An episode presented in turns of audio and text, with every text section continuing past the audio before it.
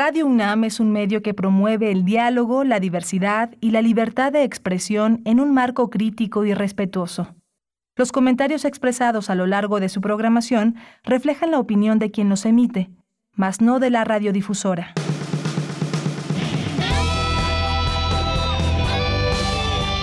Prisma RU. Relatamos al mundo.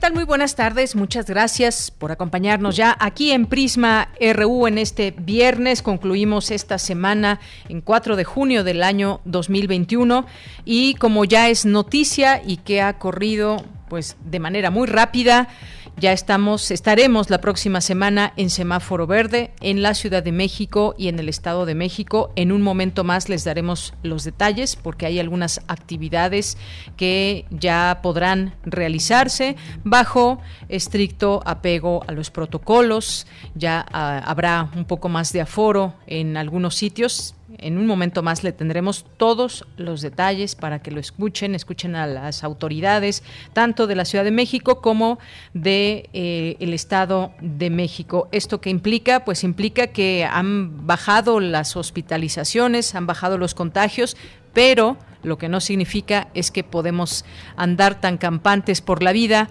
como antes de que hubiese pandemia tendremos que seguir utilizando cubrebocas, eh, guardando sana distancia y sobre todo colaborando para que sea, sea y siga siendo una realidad esta baja en hospitalizaciones y en contagios. El, apoyo debe venir de todos.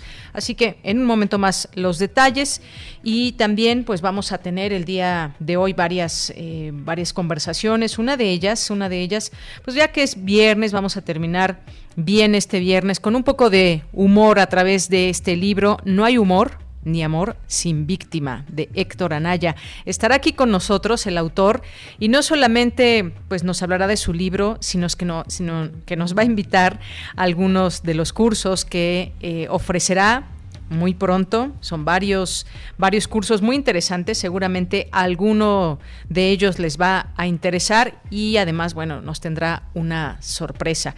Así que no se pierdan esta conversación con Héctor Anaya, Vamos a platicar también, después de esa conversación, con el doctor Andreu Comas García y vamos a hablar con él sobre el mecanismo COVAX, cómo va funcionando para que las vacunas lleguen a otros países que no tienen posibilidades de comprar en grandes cantidades las vacunas y que no han tenido oportunidad de ampliar esta posibilidad al interior de sus países y mucha gente en ellos pues no, no tiene acceso a la vacuna aún. Y también hablaremos de lo que dijo el subsecretario de Salud, Hugo López Gatel, eh, que es probable que para agosto o septiembre México pueda alcanzar la llamada inmunidad de rebaño.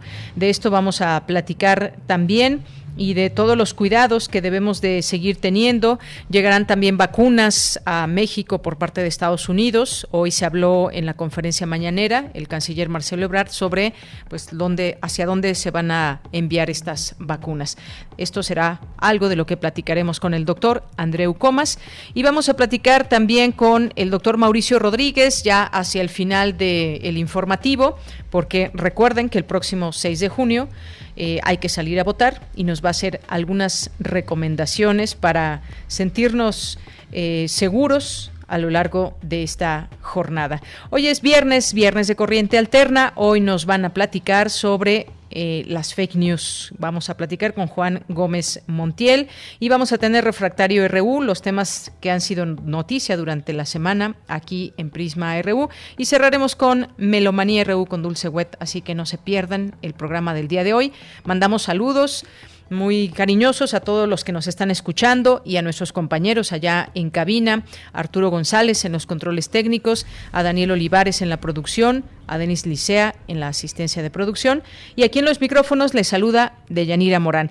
Y también recordarles nuestras redes sociales, arroba PrismaRU en Twitter, PrismaRU en Facebook y también eh, les recordamos, tenemos un anuncio para todos ustedes. Si alguien puede apoyar, se requieren donadores de sangre tipo B negativo y O negativo para Leticia Regina Pérez López, internada en el Hospital 20 de Noviembre del Iste, en Félix Cuevas, en el área de cirugía oncológica, en la cama 3206. El contacto es con Alejandro Villa al 228 297 3460.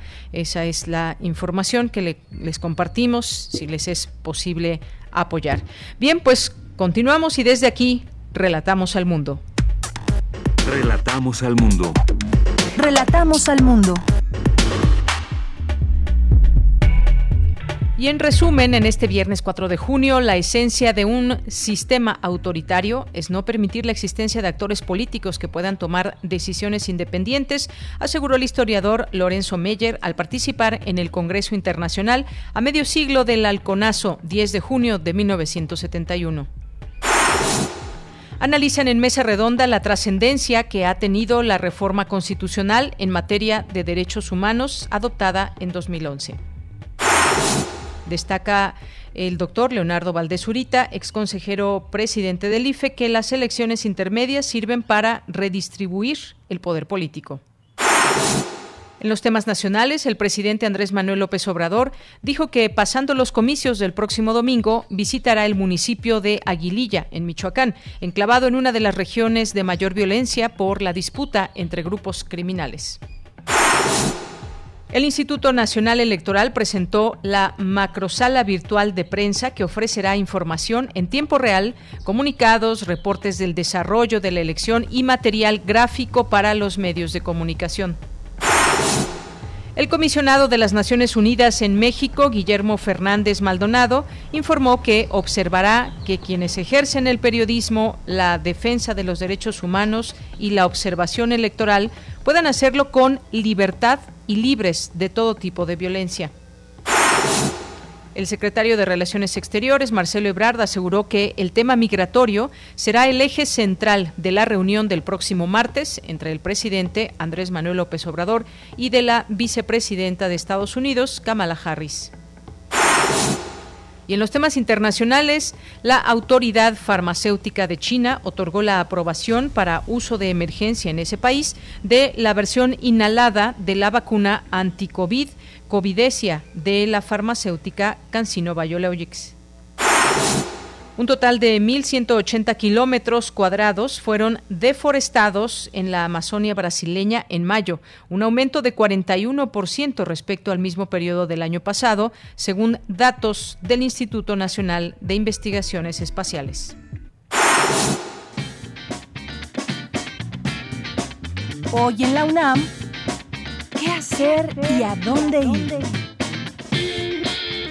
El antiguo Colegio de San Ildefonso cuenta con una amplia gama de contenido digital en su sitio web, como recorridos virtuales por el recinto universitario y sus diferentes exposiciones. Te recomendamos la muestra El nacimiento del muralismo mexicano en San Ildefonso, que da cuenta como un grupo de artistas plásticos participaron en la decoración de los muros de la Escuela Nacional Preparatoria. Así, en las paredes de San Ildefonso se encuentra plasmada la obra de importantes artistas que marcaron el curso del siglo XX, como Diego Rivera, Fernando Leal, David Alfaro Siqueiros, Ramón Alba, Fermín Revueltas y José Clemente Orozco, entre otros.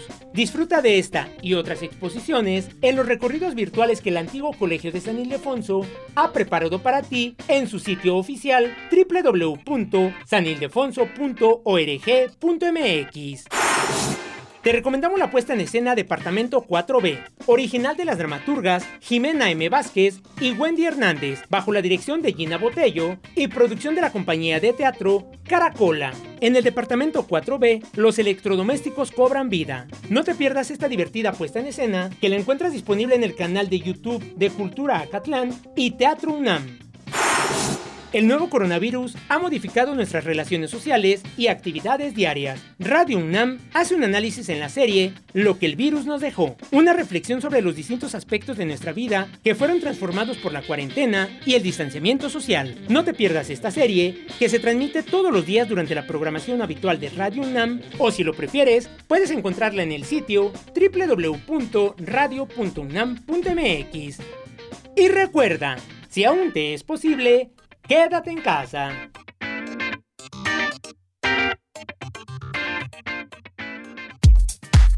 Prisma RU. Relatamos al mundo. Bien, continuamos. Es la una de la tarde con 15 minutos. Como le decíamos al inicio, el gobierno de la Ciudad de México anunció hoy que la próxima semana la capital del país pasa a semáforo verde por COVID-19. Vamos a escuchar a la jefa de gobierno, Claudia Sheinbaum. La pandemia sigue en la ciudad. Tenemos menos número de enfermos en la ciudad, en el país y en el mundo entero.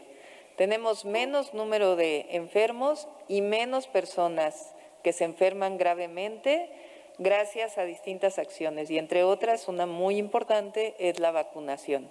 Y mientras siga el proceso de vacunación de manera eh, como ha venido siguiendo y por supuesto si se acelera más, que depende pues de las vacunas que lleguen al país y el esfuerzo que está haciendo el gobierno de México para ello y las que se entreguen a la ciudad, pues va a ir todavía mejorando para poder llegar a una situación pues de normalidad en donde ya no usemos cubrebocas, por ejemplo, o podamos eh, celebrar fiestas sin ningún problema. Entonces, eh, por supuesto que lo que muestra este semáforo es que van reduciéndose todos los indicadores. Eso es lo que muestra el semáforo. Pero no quiere decir que ya eh, debamos bajar la guardia. Bien, pues ahí las palabras de la jefa de gobierno Claudia Sheinbaum, como bien dice, eh, pues la pandemia sigue en la ciudad, sigue en el país, sigue en el mundo y eso no hay que perderlo de vista, no significa el que estemos en semáforo verde que ya no hay posibilidad de contagios.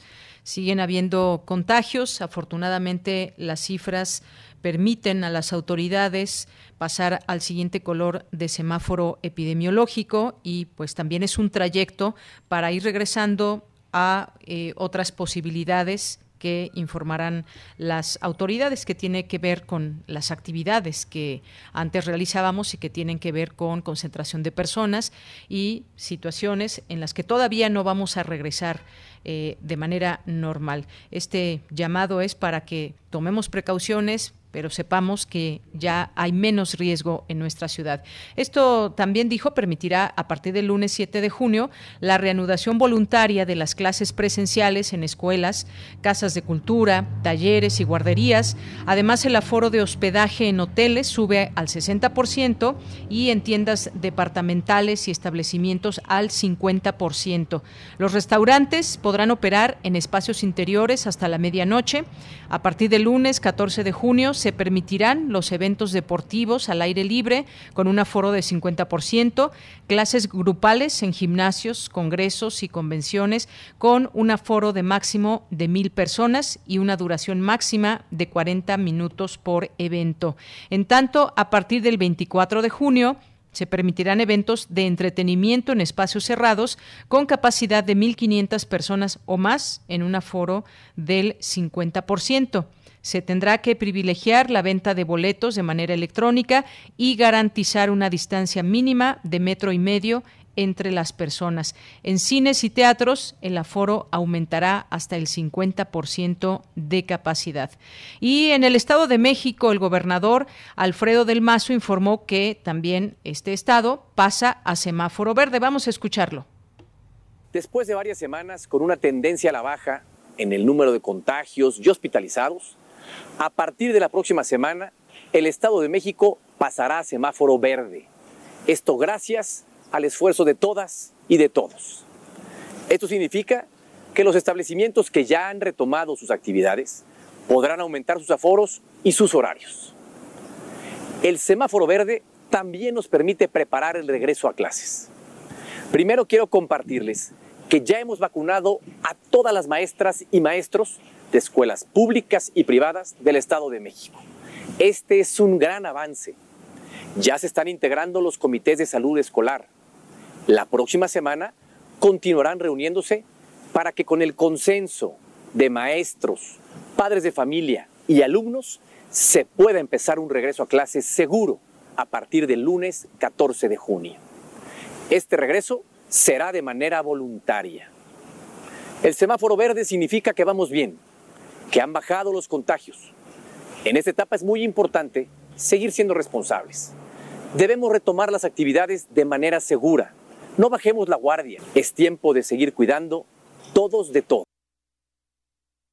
Ahí también las palabras del gobernador del Estado de México para pues seguir en esta posibilidad de eh, continuar con todo este cuidado que debemos de tener, aun cuando las personas pues ya hayan recibido su vacuna, sus dos dosis y hayan completado su esquema de vacunación. Mientras tanto, el canciller Marcelo Ebrard informó que el millón de dosis de la vacuna Johnson Johnson que México recibirá de Estados Unidos se aplicará a personas de 18 a 40 años en la frontera norte del país. Señaló que el objetivo es acelerar la reapertura de las actividades en la frontera entre México y Estados Unidos y hasta el momento México acumula 228.362 personas muertas por COVID-19 y 2.426.822 casos confirmados. Continuamos. Campus RU.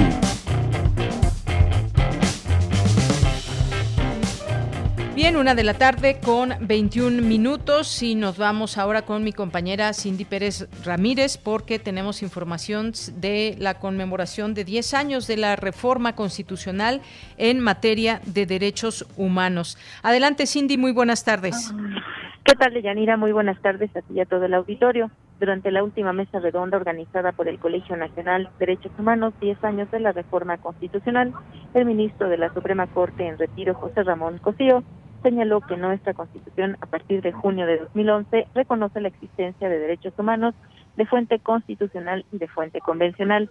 La Carta Magna Mexicana, en su artículo primero, establece un reconocimiento expreso de los derechos humanos contenidos tanto en la propia Constitución como en los tratados internacionales de los que el Estado mexicano es parte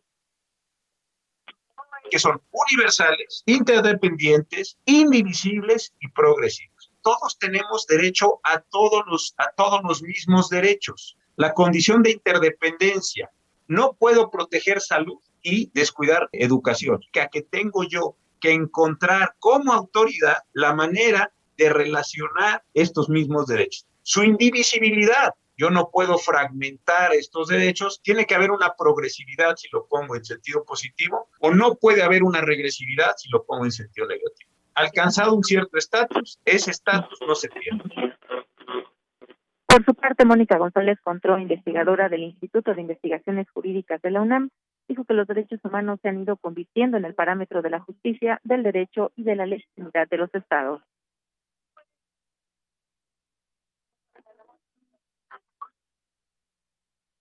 La reforma de 2011 reitera esta condición de existencia de los derechos humanos al señalar que todas las personas gozarán de todos los derechos en nuestro país y lo reafirma al establecer que todas las autoridades en el ámbito de sus competencias tienen la obligación de promover, respetar, proteger y garantizar los derechos humanos de conformidad con los principios de universalidad, interdependencia, indivisibilidad y progresividad. Estos cuatro principios derivan precisamente del principio de igualdad, pero por la misma razón no están exentos de dificultades, tanto doctrinarias como prácticas.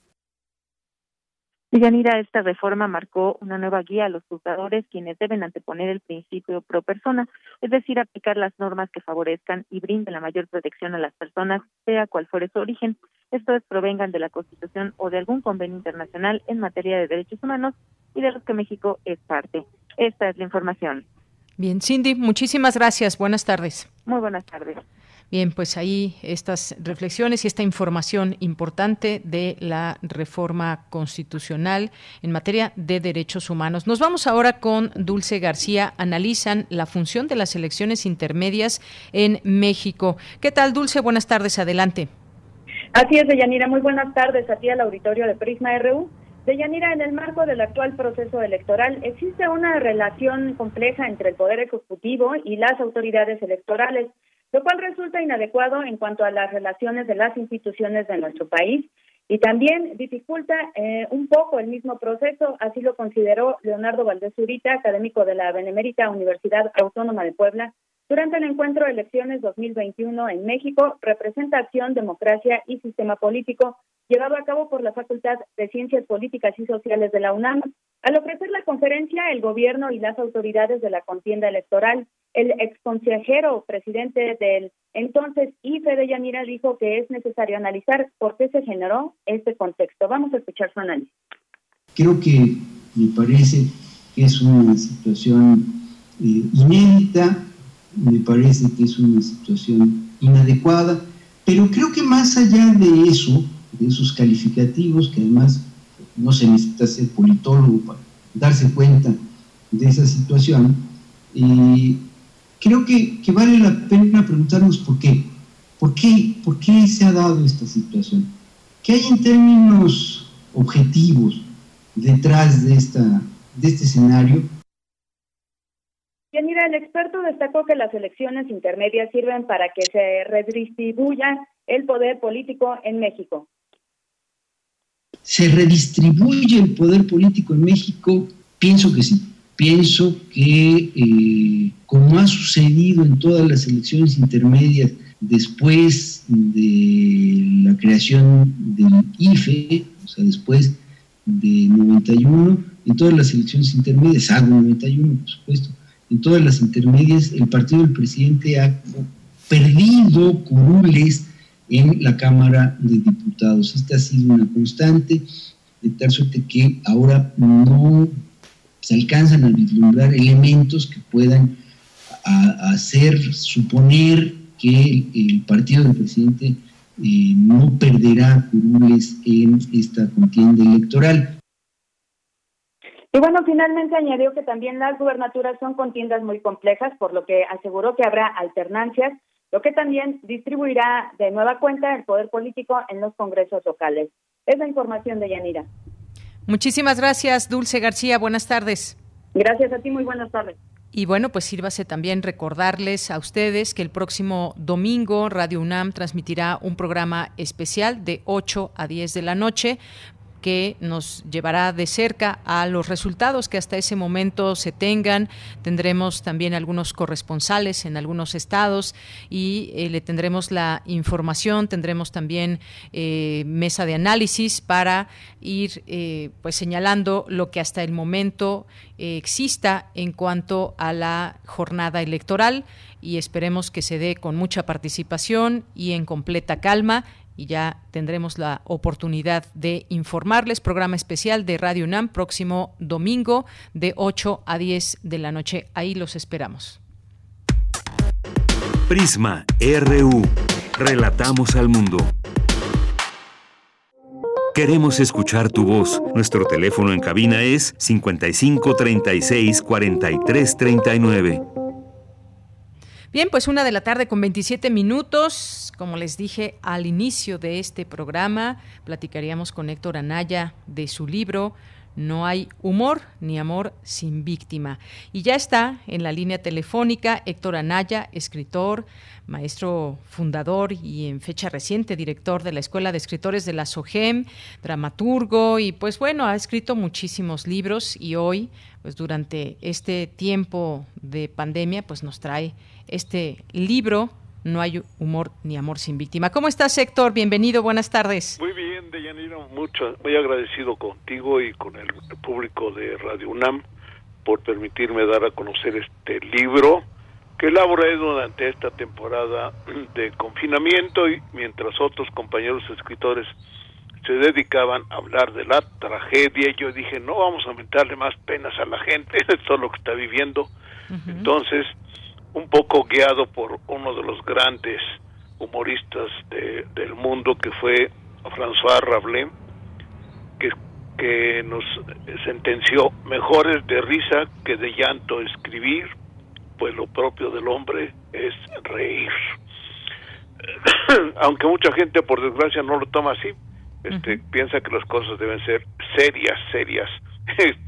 Julio César en los epígrafes que encabezan este libro también planteaba algo que me parece válido hoy igualmente.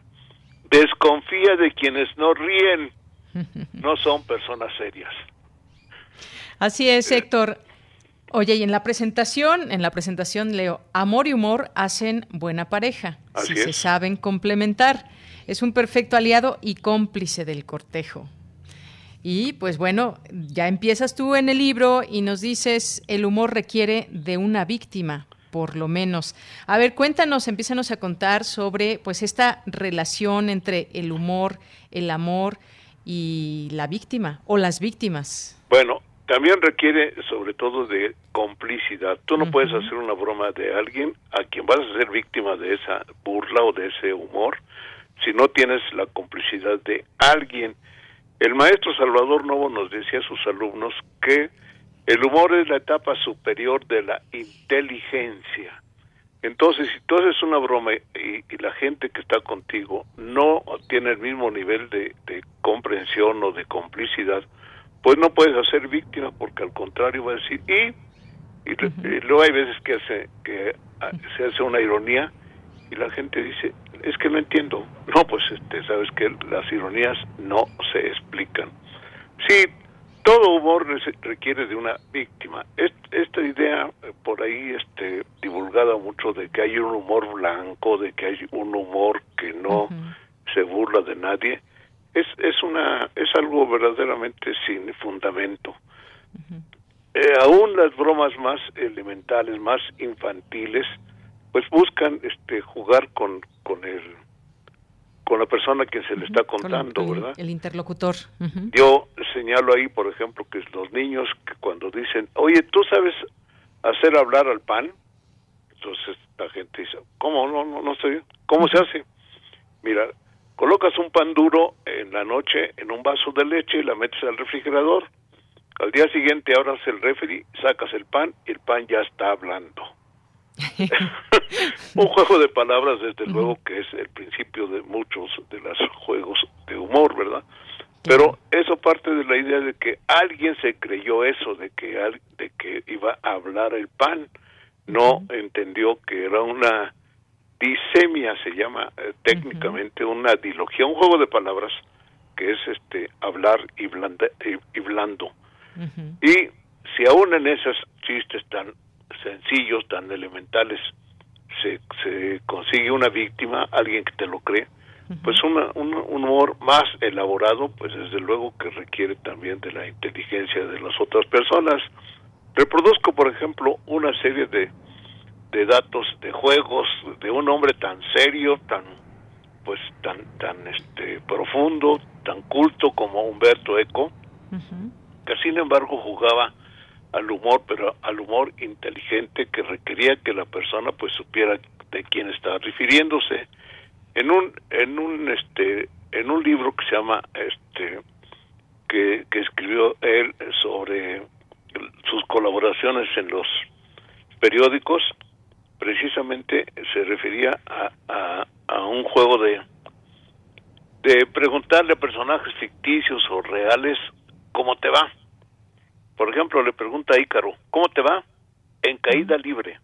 Si no sabes quién es Ícaro, pues no entenderás el asunto, ¿no? Le preguntan a, Edipo, oye, ¿cómo te va? Responde Edipo, mamá está contenta. Le preguntan a el Greco, ¿cómo te va? Me sale todo torcido. y así le preguntan a diferentes personajes. A Sócrates, ¿cómo te va? Responde, no sé. A Lucifer, ¿cómo te va? Como Dios manda. A Job, famoso por, por su paciencia, ¿cómo te va Job? No me quejo. Y así, ¿no? Pero también hay, hay humores populares y, el libro recoge tanto el humor popular, este que se expresa en letreros, en, en, en graffiti que les llaman ahora letreros en la calle, que no son tan novedosos como se cree porque ya desde, nos cuenta Bernal desde el Castillo que lo practicaban los eh, soldados que venían con Cortés y Cortés a quien le reclamaban en, la, las paredes de su casa en Coyoacán, reparte el botín, no te quedes con él.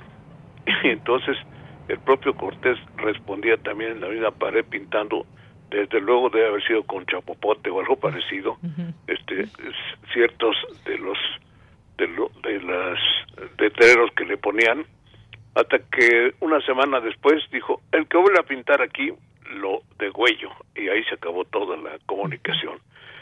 Entonces el libro trata de, de, recoger algunos de esos chistes, tanto populares, carperos como intelectuales, y también explorar la, la, historia eh, desde el punto de vista de, la lexicología, de la historia misma, de, de, de los de los afrentas o los ataques que se hicieron como patadas este de, frente a los dominadores de políticos y de otro orden.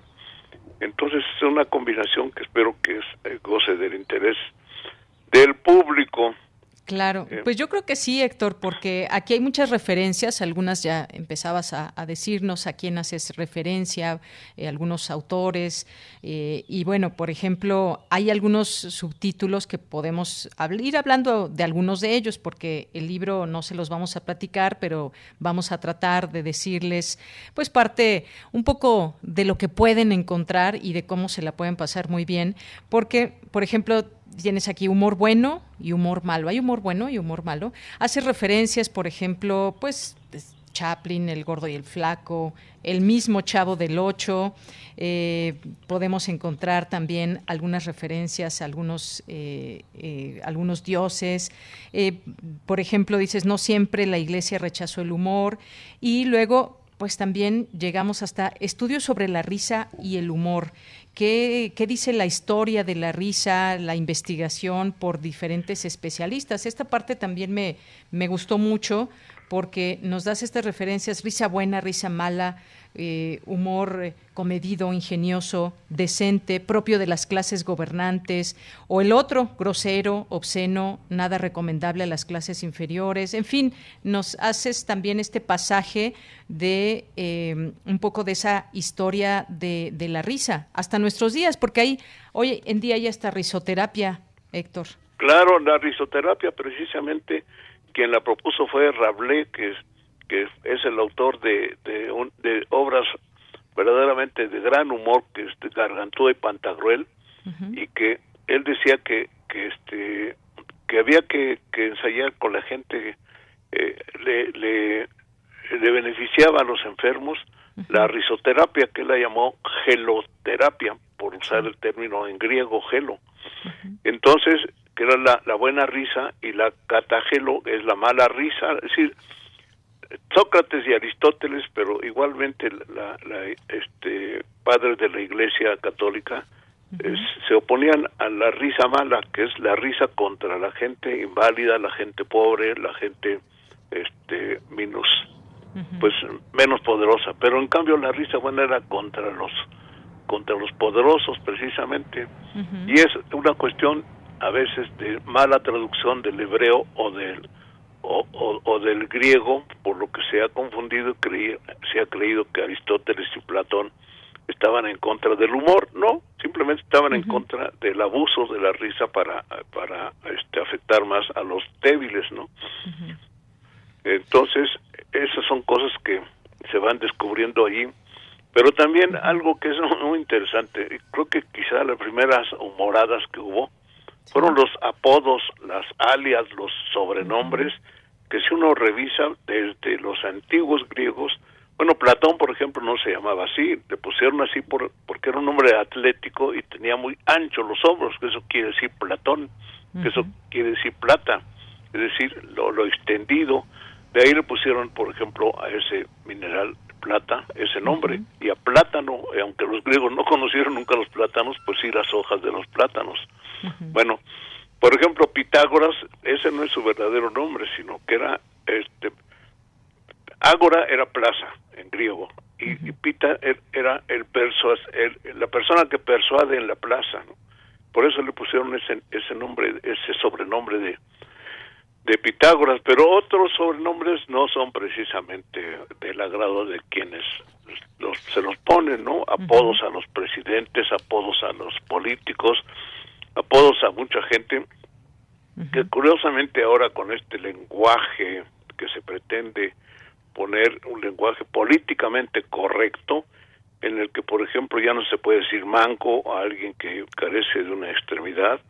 Entonces, ¿cómo le vamos a decir a Cervantes el manco del panto o el, el, inválido o, o, este o, el, de este ¿cómo, ¿cómo le dice? de capacidades diferentes en la mano?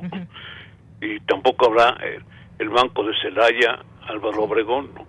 Entonces, hay apodos que sí este, pueden eh, servir a la gente de orgullo y otros que los hunden, que los aplastan. Claro, y, los tipos de humor también, o niveles de humor, diría.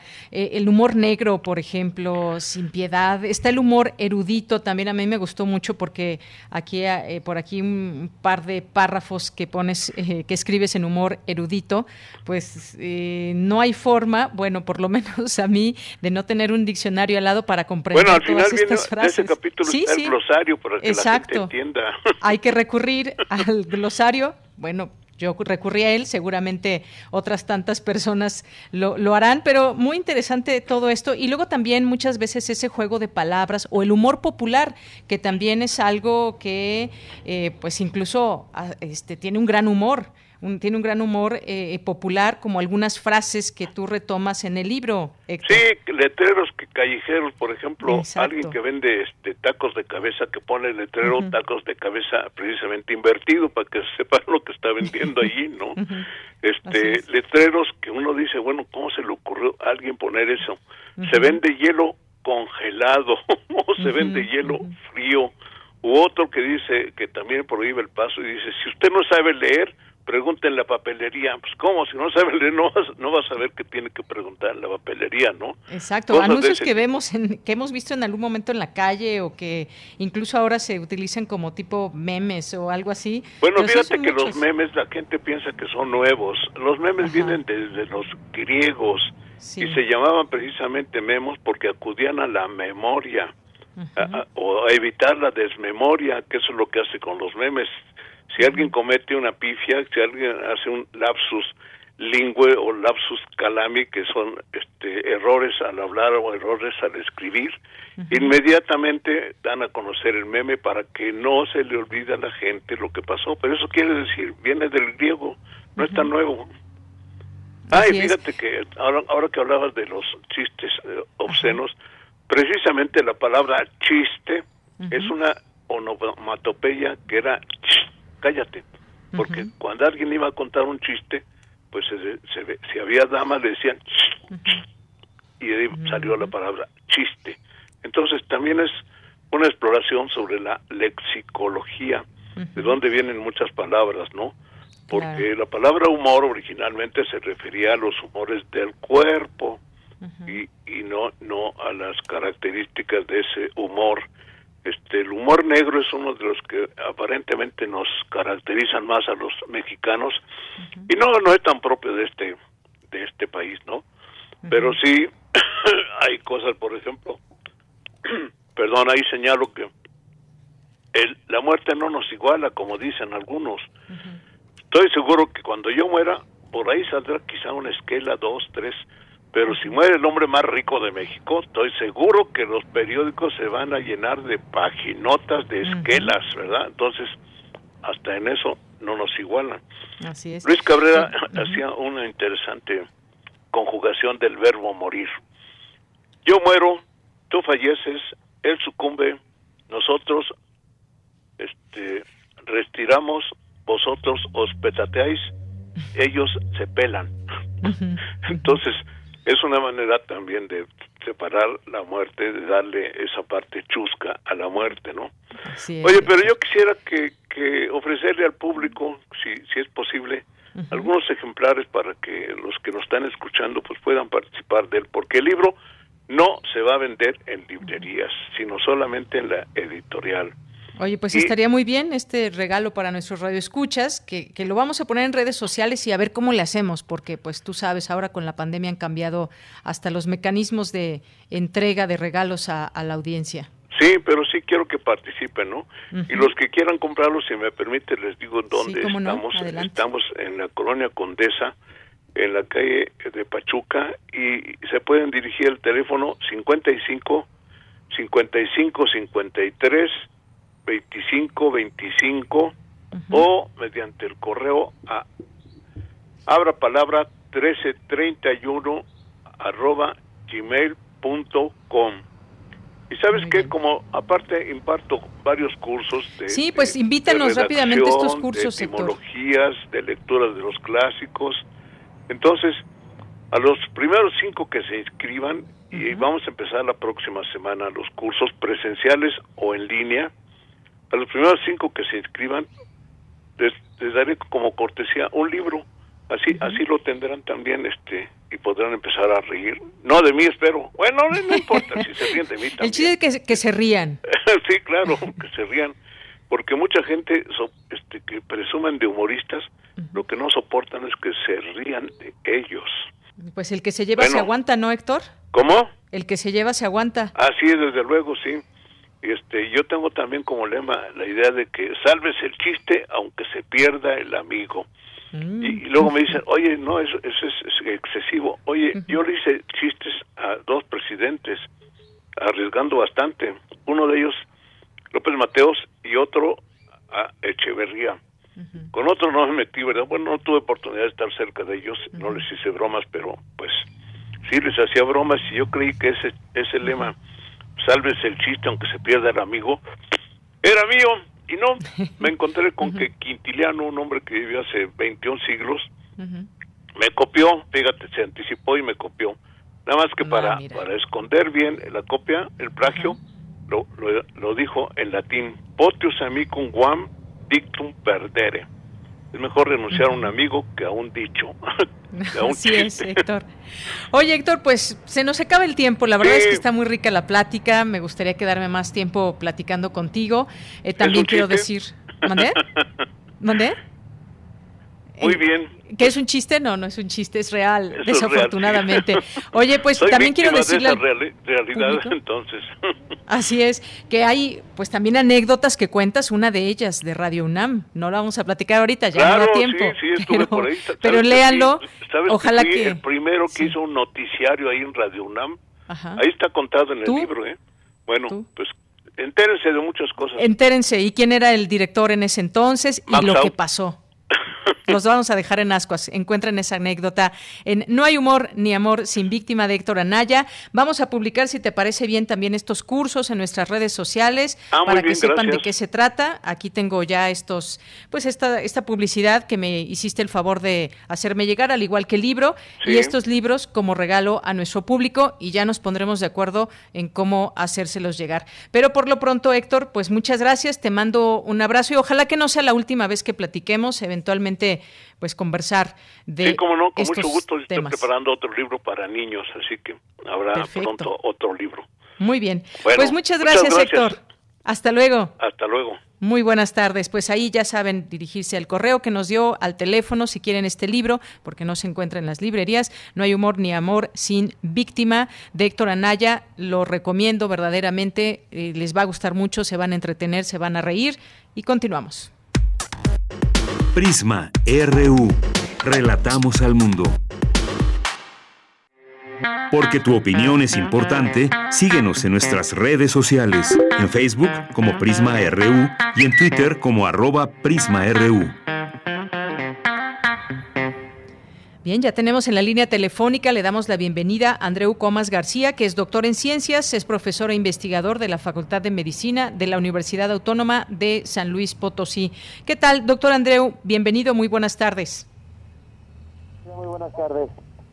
Doctor, pues eh, quisiera comenzar con este tema del mecanismo COVAX. ¿Cómo eh, ve usted que se ha eh, ido desarrollando en estas últimas semanas, meses, que en un principio se había pues anunciado para que se dé posibilidad a países que no cuenten aún con vacunas que se pueda se les puedan hacer llegar a través de este mecanismo?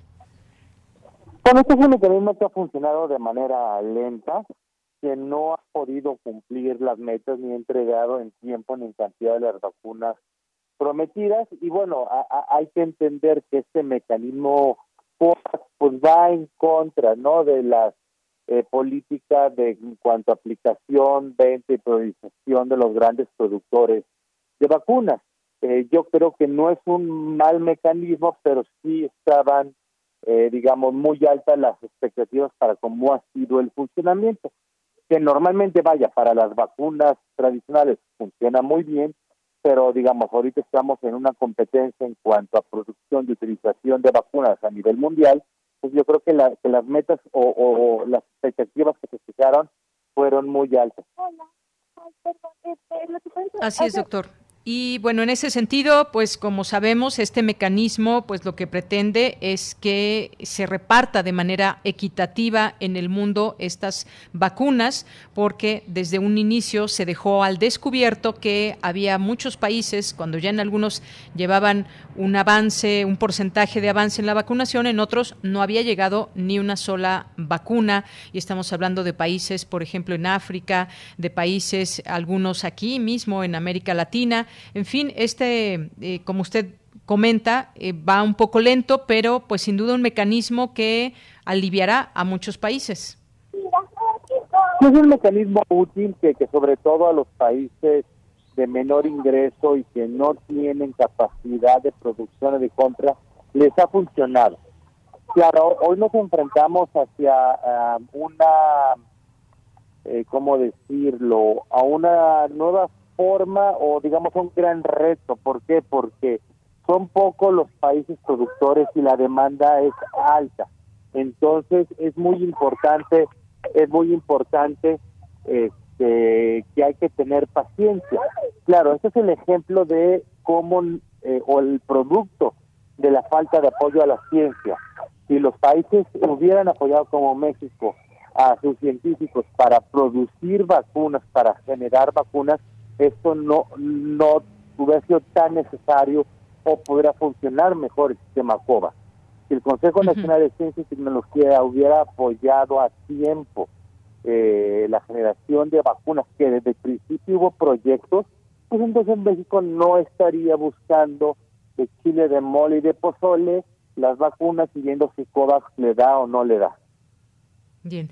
Y por otra parte, quisiera pasar a este tema también, doctor, que me parece muy importante conocer eh, pues su punto de vista. El subsecretario de Salud eh, en México, Hugo López Gatel, dijo que es probable que para agosto o septiembre México pueda alcanzar la llamada inmunidad de rebaño. Esto, eh, bueno, con respecto a esto, ¿usted qué, qué piensa, dado que pues está avanzando en el esquema de vacunación, dado que tenemos cifras donde se están bajando el número de hospitalizaciones y de contagios. ¿Qué opinión tiene usted? Bueno, eso, el, alcanzar la inmunidad de, rebaño va a depender del balance entre qué tanto eh, avance la epidemia, qué tanto vayamos perdiendo la inmunidad los que se infectaron porque se pierde y qué tanto va avanzando la vacunación. Lo ideal es que esta inmunidad de rebaño se alcance a través de vacunación no de infección, como pasó en India y en Brasil, que a pesar de que alcanzaron esa inmunidad de, rebaño por infección, luego tuvieron brotes mucho peores. Y ahorita nos pinta que con el ritmo actual de vacunación y con el ritmo actual de la pandemia, hacia finales, hacia entre octubre y noviembre, estaremos llevando a ese nivel, pero no por tener o rebasar ese 75% de gente con anticuerpos, quiere decir que ya no va a haber brotes. Quiere decir que los brotes van a ser más espaciados y más lentos y que si eh, la presencia de brotes dependerá o no de la llegada de variantes. Por eso es tan importante que nuestro país ah, pues pronto pida la prueba PCR para entrar a México, porque México es uno de los pocos países que no los piden. Vaya, el mensaje es que no es la solución o eh, llegar a esa eh, inmunidad de rebaño. Se puede alcanzar, repito, hacia finales de octubre, principios de noviembre, pero eso no nos va a eximir de tener un brote. Así es. Bueno, pues esto es algo que efectivamente el mensaje para la población es que pese a la vacuna, pues los cuidados deben seguir llevándose a cabo. Además, hay un monitoreo del mundo donde vemos que ya se van abriendo fronteras en algunos países, en otros tantos pues sigue habiendo problemas si pensamos en el caso de India, por ejemplo, y que esta posibilidad de que se piensa para hacia finales, digamos, del, del, año. Y ahora, pues usted sabe, hemos cambiado para la próxima semana, ya cambiará el color de semáforo de dos eh, lugares muy, eh, muy poblados, que son la Ciudad de México y el Estado de México. La siguiente semana pasamos a semáforo verde, lo que implica apertura en otras actividades. Y además, bueno, pues cuando la gente escucha semáforo verde, pues es un, un respiro, ya no estamos en esa situación de alarma con el semáforo semáforo rojo o con un semáforo naranja o incluso amarillo. Esto nos va, digamos, preparando para saber que las cosas no van tan mal, pero hay que, seguirse cuidando. Esto es importante también, ese monitoreo constante. Así es, e, ese monitoreo constante tiene que ser permanente. Lo que la gente tiene que entender es que no importa que semáforo es verde o rojo, yo tengo que seguir las mismas precauciones y las mismas medidas. Yo puedo abrir una escuela en verde o en rojo y no va a haber problema si la abro con el protocolo adecuado. Pero si yo abro una escuela en verde sin el protocolo adecuado, pues voy a tener brotes. Entonces, tenemos que entender que un semáforo en verde no quiere decir, eh, no quiere decir que hagamos la vida como antes. Eso no lo quiere decir. Aunque el semáforo esté en verde, tenemos que seguir usando cubrebocas, teniendo distancia. Eh, si estoy enfermo, no salir hacerme la prueba, acudir al médico. Y doctor, por último, también le preguntaría eh, si pensamos un poco a futuro, quizás ir pensando para el siguiente año en el mundo, eh, en los países, en el comportamiento que está teniendo este virus. Usted mencionaba algo también muy importante, que son las variantes o las mutaciones que se pueda tener del virus. Y pues ir respondiéndonos eh, algunas preguntas que se tienen. No sabemos eh, estas vacunas que se están inoculando en la población, cuánto tiempo nos permitirán eh, tener esa posibilidad de inmunidad y que no lleguemos a un hospital o que la gente pues no muera. No sabemos muchas de estas respuestas que aún nos hacemos a partir del momento en que la persona recibe una vacuna. Desde su punto de vista, ¿cuál sería este escenario? ¿Qué otras preguntas faltan por responder? Y si el siguiente año quizás el mundo pueda estar mucho más tranquilo de lo que estamos pasando el día de hoy, ya teniendo estas vacunas.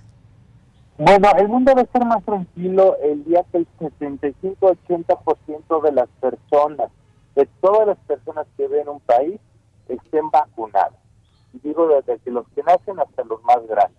Hasta ese momento podemos hacer nuestra vida normal. En cuanto a la duración de la vacuna, sabemos que por lo menos hasta ahorita, eh, cualquier vacuna la que tú quieras, dura más la protección que nos da la vacuna a la que nos da la infección natural. Entonces ya de entrada ahí ya es un gran eh, beneficio. ¿sí? Entonces, bueno, habrá que ir viendo cómo la evidencia científica va evolucionando para ver qué tanto tiempo dura las vacunas. Y lo más probable es que no necesitemos inmunizarnos cada año como ocurre con influenza, simplemente porque el virus de los coronavirus mutan a la mitad de, de la velocidad de los de influenza y por lo pronto sabemos que este, la inmunidad es muy probable que dure más la inmunidad por la vacuna de coronavirus que por la vacuna de influenza.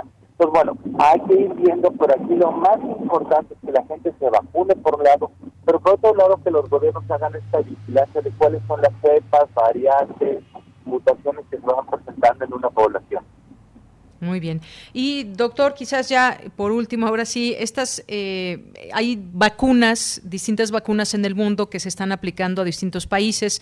En algunos países no están aprobadas para su aplicación todas las vacunas. ¿De qué depende? Porque, por ejemplo, si vemos eh, la Unión Europea está eh, pues aprobando algunas vacunas como Pfizer, AstraZeneca, no recuerdo qué otras, Moderna, por ejemplo, pero por ejemplo no incluye a una que es la Cancino, que es una que se está aplicando en nuestro país. ¿De qué depende? Y uno pensaría como, eh, pues como ciudadano que todas estas vacunas están aprobadas y pasan por eh, pues sus, sus, distintas etapas y además por, digamos, todos los consejos de salud y aprobaciones. ¿Por qué no todas se están, digamos, considerando de la misma manera?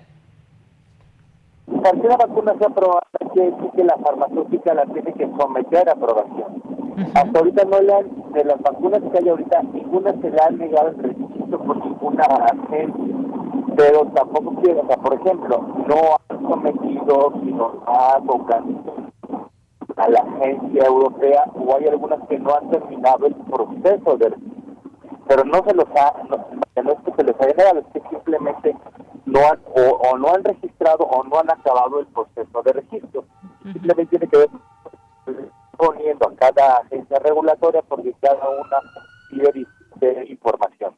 Muy bien. Bueno, pues doctor, muchas gracias por estar con nosotros aquí en Prisma RU de Radio UNAM. No, un gusto, hasta luego. Hasta luego, muy buenas tardes. Gracias al doctor Andreu Comas García, doctor en ciencias, profesor investigador de la Facultad de Medicina de la Universidad Autónoma de San Luis Potosí. Ya esta última parte ya no alcancé a escuchar perfectamente todo lo que nos decía con respecto a las vacunas y por qué en algunos países se aceptan algunas, otras no. Y ya ampliaremos el tema, me parece muy importante. ¿Hay algún trasfondo político, por ejemplo, en todo esto también? Digo, sería bueno preguntarlo, porque la Sputnik V no se acepta en Estados Unidos o en, la Unión Europea y algunas otras preguntas que quedan con respecto a este tema. Ya lo ampliaremos más adelante. Por lo pronto nos tenemos que ir al corte porque ya son las 2 de la tarde, así que pues lo invitamos a que eh, permanezca con nosotros en esta sintonía para nuestra segunda hora de Prisma RU. Relatamos al mundo. Relatamos al mundo.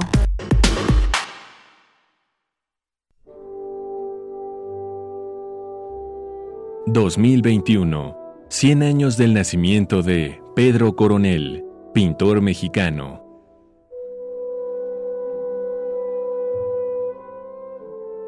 Pavana para una mujer embarazada. 1959.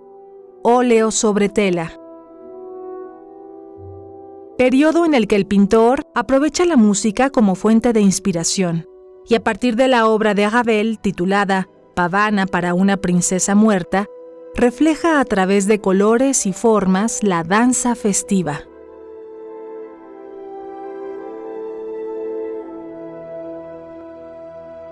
Pedro Coronel, 96.1 FM, 860 AM. Radio UNAM, Experiencia Sonora.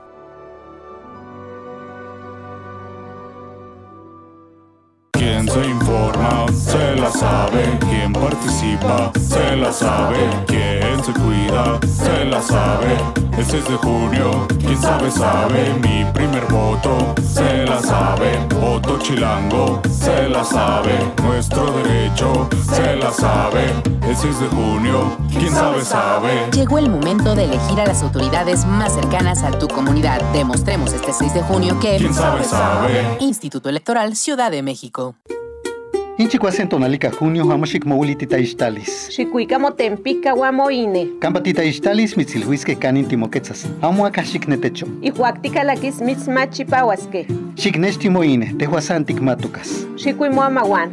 Cualiticuicas motascuiloloni. Mitzmatapalhuisque. Xquintenca quihuaxquintaca matinteinon patequititosque. Timones machpiasque. Timitznes machpiasque. Nochintipohui. Tacame Juan Sihuame. Ine. Entra en los archivos sonoros olvidados, extraños, ocultos o poco conocidos que reviven a través de Gabinete de Curiosidades, un espacio de sombras sónicas del tiempo, con Frida Rebontulet y sus almas hercianas. Todos los domingos a las 14.30 horas, Radio UNAM, Experiencia Sonora. Próximo 6 de junio, las y los mexiquenses saldremos a votar. Para ello, tendremos medidas sanitarias. Usar cubrebocas es obligatorio. Si puedes, también lleva careta. Respeta un espacio de metro y medio entre cada persona. Evita compartir objetos. Lleva tu propio bolígrafo y utiliza gel antibacterial. Podrán permanecer dos personas electoras a la vez en la casilla. Salgamos a votar. Hashtag voto seguro.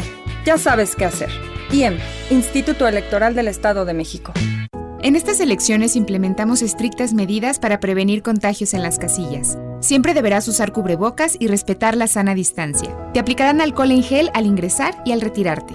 No podrá haber más de dos personas electoras votando al mismo tiempo. Evita ir acompañado, pero si lo requieres, quien te acompañe debe usar cubrebocas. Desinfectaremos frecuentemente todas las superficies. Por todo esto, este 6 de junio, votar es seguro. Contamos todas, contamos todos. INE.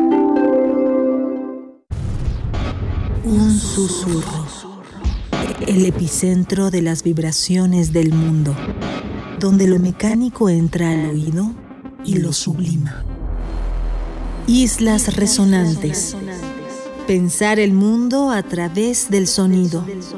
Entrevistas y reflexión sobre el arte de escuchar de la mano de Cintia García Leiva. Todos los martes a las 23 horas. Repetición Sábados 19 horas. Islas Resonantes. Radio UNAM. Experiencia sonora.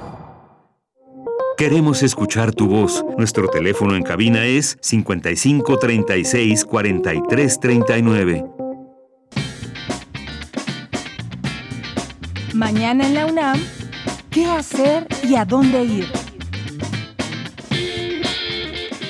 Radio UNAM te invita a disfrutar de la serie Foro de la Mujer, ayer en los oídos de hoy, que se transmitirá a partir de este fin de semana, los días sábados y domingos, en punto de las 11 de la mañana, por nuestras frecuencias 96.1 de FM y 860 de AM. Uno de los valiosos legados de la Bienal Internacional de Radio es la colección de radiodramas premiados en su concurso, procedentes de diversas partes del mundo de habla hispana, para enriquecer la programación de Radio UNAM y ofrecer al público la mayor variedad de estas producciones de diferentes lugares de Iberoamérica, presentamos este acervo de la Bienal de Radio. Sintoniza mañana sábado 5 de junio nuestra señal en punto de las 20 horas y disfruta del radiodrama titulado Verde Limón, guion de Consuelo Garrido, que obtuvo el tercer lugar en la categoría de radiodrama en la Bienal de Radio de 2004. Este radiodrama aborda la historia de amor que prospera y se consolida, incluso cuando la pareja se topa con un problema que le cambiará la vida.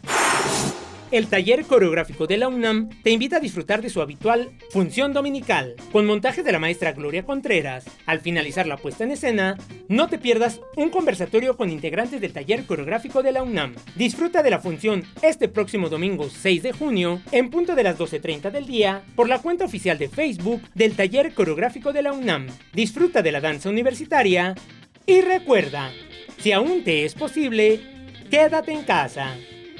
Para Prisma RU, Daniel Olivares Aranda.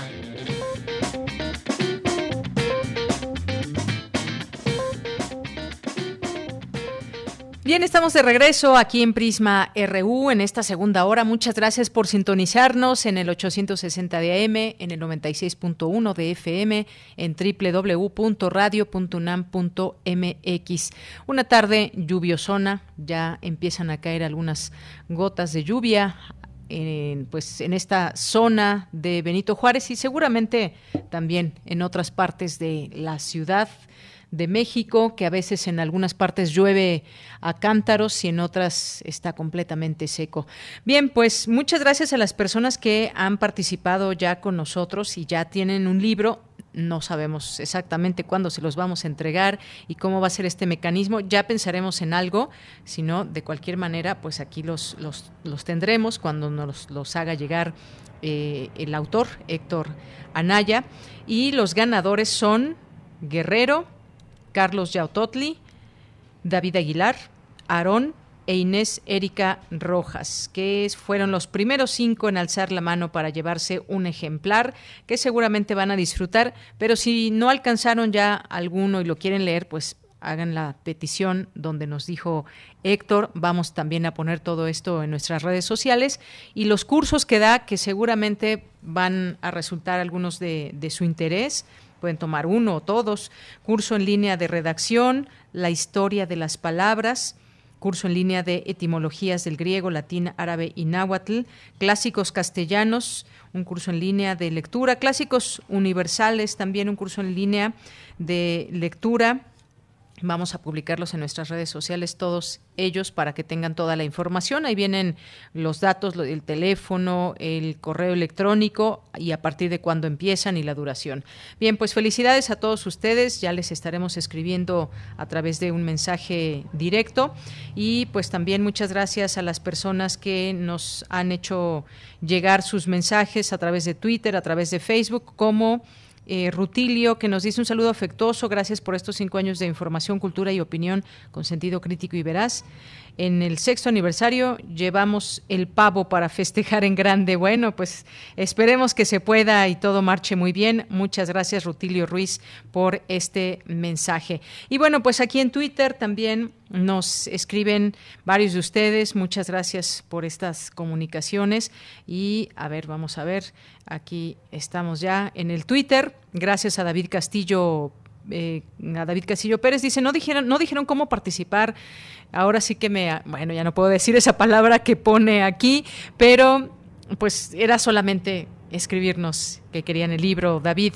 Muchas gracias. Marco Fernández, Guerrero, Manuel López Rosas, dice, pues vaya rapidez, parece que ya hay cinco respuestas o, seis. Antes de esta, aprovecho para preguntar si hay versión electrónica disponible y por los canales de distribución. Buscaré la información del curso, pero se escapan los detalles. Ahorita lo publicamos, toda esta información de cómo pueden eh, encontrar el libro, eh, si es que no fueron de los ganadores. Manuel, no te preocupes. Muchas gracias por escribirnos. Gracias también, Abel. Abel Fernández y nos manda muchos abrazos, Flechador del Sol, también aquí a Sandra Lorenzano le mandamos muchos saludos, aquí presente en nuestro Twitter, César Soto, eh, Lolo, Jorge Fra, Guillermo, Miss, nos dice que eh, buena entrevista, nos dice con el Fisgón, no, no era el Fisgón, no era el Fisgón, Miss TM, es, es Héctor Anaya, a menos que sea eh, un eh, irónico y ya lo echa a perder, no, no lo sé. Gracias, Carlos Yautotli, dice, me apunto para recibir un ejemplar, porque bueno, fueron de los que ya mencionamos que se ganaron un libro. Eh, también muchas gracias aquí por la imagen que nos manda R. Guillermo. Em, ¿Te parece difícil leer El Quijote? Imagínate escribirlo a pluma y sin poder borrar las faltas. Gracias, R. Guillermo. Mercedes de la Vega, David Aguilar, muchas gracias. Inés Erika, eh, César Soto. Los derechos humanos reconocidos y garantizados en la Constitución Política Federal, 10 años en la práctica, no son absolutos. Hay restricciones y limitaciones bajo las condiciones establecidas por la propia Constitución. Gracias a Inés Erika, Guerrero, Paloma G. Guzmán, David Castillo, Rebeca Vega, Salvador Medina, muchas gracias. Dice, genial, entrevista con el escritor Héctor Anaya, una excelente forma de terminar la semana con humor, un abrazo, no, y, lo que se van a encontrar adentro, es muy interesante, así que no se lo pierdan y no dejen de leerlo. Eh, muchas gracias a Mario Navarrete, aquí con el video acostumbrado, muchas gracias Mario. Desde la izquierda, también por aquí presente Armando Cruz, buen día, el seguimiento que harán de las elecciones el próximo domingo es el primero. Qué bueno que Radio UNAM amplía su cobertura. Un saludo desde Emiliano Zapata, Morelos. Ya hemos tenido otros programas especiales en tiempo de elecciones. Armando, muchas gracias por comentarlo y los esperamos domingo, 8 de la noche por Radio UNAM. Jean-François Charrier, Andrea Smart también eh, nos dice, nos sigue escuchando, aunque no nos ha escrito. Mi familia y yo hemos tenido una semana con malas noticias. Bueno, pues les mandamos muy buenas vibras, Andrea Smart. José Ramón Ramírez, muchas gracias también aquí por los comentarios, por las imágenes, a Rosario Durán Martínez y a todos ustedes que están aquí atentos a Gio Auditore. Muchas gracias también y muchas gracias a los mensajes que nos siguen llegando. Nos tenemos que ir a la información y nos vamos ahora con mi compañera Virginia Sánchez. El historiador Lorenzo Meyer analiza la violencia de Estado y represión sistemática contra los movimientos estudiantiles de 1968 y 1971. ¿Qué tal, Vicky? Muy buenas tardes, adelante. Hola, ¿qué tal, Deya? Muy buenas tardes a ti y al auditorio de Prisma RU. El que después del 2 de octubre que le restó legitimidad al gobierno mexicano, Luis Echeverría volviera a reprimir el movimiento estudiantil de 1971, reflejó que la esencia de un sistema autoritario es no permitir la existencia de actores políticos que puedan tomar acciones y decisiones independientes de la voluntad del centro de decisión de este sistema. Así lo señaló el reconocido historiador y analista Lorenzo Meyer de El Colegio de México durante la conferencia magistral Violencia de Estado y Represión Sistemática contra los Movimientos Estudiantiles en el marco del Congreso Internacional a medio siglo del Alconazo 10 de junio de 1971, organizado por la Escuela Nacional de Estudios Superiores Aragón. Escuchemos. No es que quisieran eh, reprimir por reprimir porque les gustara, sino porque consideraban que no podían dejar que se fuera ese hilo de la madeja, porque el nudo gordiano que mantenía unido al sistema autoritario se empezaría a deshacer. Así que tenían que mostrar que sin su anuencia no se podía hacer una manifestación pacífica, muy pacífica, como la de ese jueves de Corpus. Asimismo, Meyer precisó que después del 68 no se liberalizó el régimen ni cambió su naturaleza, pero sí cambió su instrumento represor, dejando al ejército formal de lado y creando una organización diferente, los halcones, integrado por jóvenes de las capas populares, a quienes se les dio instrucción militar y algunos incluso educados en el arte de la represión en el exterior, disfrazando así al grupo represivo que no fue identificado con el gobierno, por lo que en 1971 el Estado mexicano tenía el monopolio de dos violencias, la legítima y la ilegítima. Escuchemos. Se usó el monopolio de la violencia ilegítima contra los estudiantes, porque no dependía de la voluntad del presidente ni de nadie en particular del grupo gobernante, del secretario de gobernación, del secretario de la defensa, estaba en la naturaleza de ese régimen. No estaban dispuestos a dejar que un actor político que ellos no hubieran invitado se metiera al sistema que ni siquiera tocara la puerta, sino que entrara eh, así, irrumpiera, como había sido el 68. Y entonces, antes de llegar a la situación crítica del 2, el equivalente al 2 de octubre, ellos decidieron acelerar el proceso. Era la primera manifestación que se hacía después del 2 de octubre del 68. Bueno, de raíz había que cortarla. Así que señora que desde los años 40 hasta los 70 se mantuvieron dos instrumentos básicos, la cooptación y la represión, y al final dijo la violencia fue la que detuvo una demanda que contenía elementos muy democratizadores. De ella este es el reporte. Gracias Vicky, muy buenas tardes. Buenas tardes. Buenas tardes, ahí las palabras, el análisis del doctor Lorenzo Meyer. Nos vamos ahora con Cristina Godínez. El 5 de junio se conmemora el Día Mundial del Medio Ambiente. Adelante, Cristina. Hola, ¿qué tal, Deyanira? Un saludo para ti y para el auditorio de Prisma RU. En esta ocasión, el tema del Día Mundial del Medio Ambiente es la restauración de los ecosistemas. Pakistán fungirá como anfitrión mundial. Y es que el deterioro ecológico ocasionado por la afectación de los ecosistemas naturales ha propiciado la extinción de animales, el desequilibrio de poblaciones de grandes mamíferos y ha llevado al desgaste de otras especies. La huella humana, resultado de actividades como la agricultura, la deforestación y la urbanización, es otro de los factores causantes del daño al planeta. En datos presentados por un equipo de científicos internacionales que evaluaron la condición de los ecosistemas terrestres, muestran que solamente 2.8% de dichos sistemas naturales tienen integridad ecológica. Habla ella Vázquez Domínguez, investigadora del Instituto de Ecología de la UNAM. Llegamos al número de que solo hay 2.8% de las áreas terrestres que tienen una evaluación, que tienen una integridad ecológica mínima suficiente para ser consideradas como lo clasifica la Comisión Mundial de Biodiversidad en áreas claves de biodiversidad. La especialista comentó que el objetivo del estudio fue cuantificar áreas a nivel terrestre que tuvieran lo que se conoce como integridad ecológica. Estamos contra reloj, estamos teniendo pérdida de biodiversidad, estamos en contrarreloj, en una raya, en un límite muy, muy severo que va a afectar, ya está afectando y va a acabar de afectar directamente a nosotros. El argumento de, pero bueno, yo cómo, cómo vamos a dejar de producir tales cantidades de alimento porque tenemos que alimentar a la gente. Bueno, si no lo hacemos bien, no vamos a poder alimentar. Y hacerlo bien es teniendo en consideración los ecosistemas, la biodiversidad y manteniéndola. Vázquez Domínguez consideró que al reintroducir ciertas especies de mamíferos nativos en diversas zonas del mundo, se podría recuperar hasta 20% el planeta para pasar de 2.8 a 22% de áreas con integridad ecológica. De Yanira, este es mi reporte. Buenas tardes. Gracias, Cristina. Muy buenas tardes. Nos vamos ahora a las breves internacionales con Ruth Salazar. Internacional RU.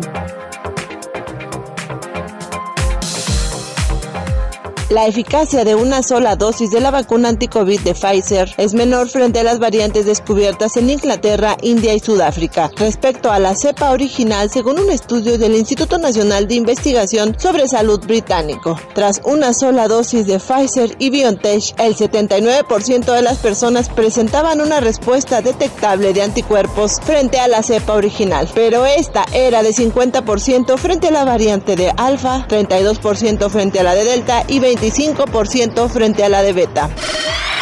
El gobierno español anunció que pretende vacunar contra la COVID-19 a los adolescentes de entre 12 y 17 años antes de que inicie el próximo curso escolar en septiembre. La Agencia Europea de Medicamentos aprobó a finales de mayo el uso para los jóvenes de 12 a 15 años de la vacuna de Pfizer BioNTech contra el coronavirus.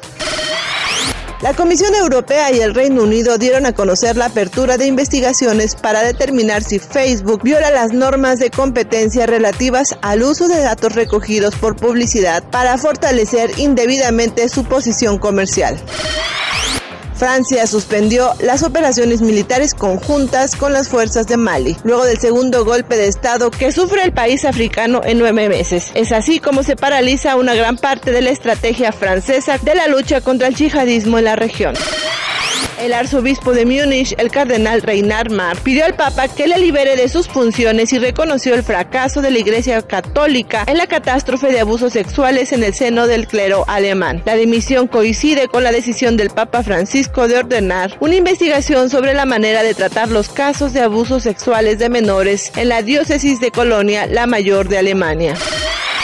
El Servicio de Control de Inmigración y Aduanas estadounidenses no supervisó adecuadamente los protocolos de consentimiento utilizados por un médico para realizar cirugías ginecológicas, incluyendo esterilizaciones a migrantes recluidas en centros de detención del condado de Irwin, en Georgia, reveló un informe. Prisma RU. Relatamos al mundo.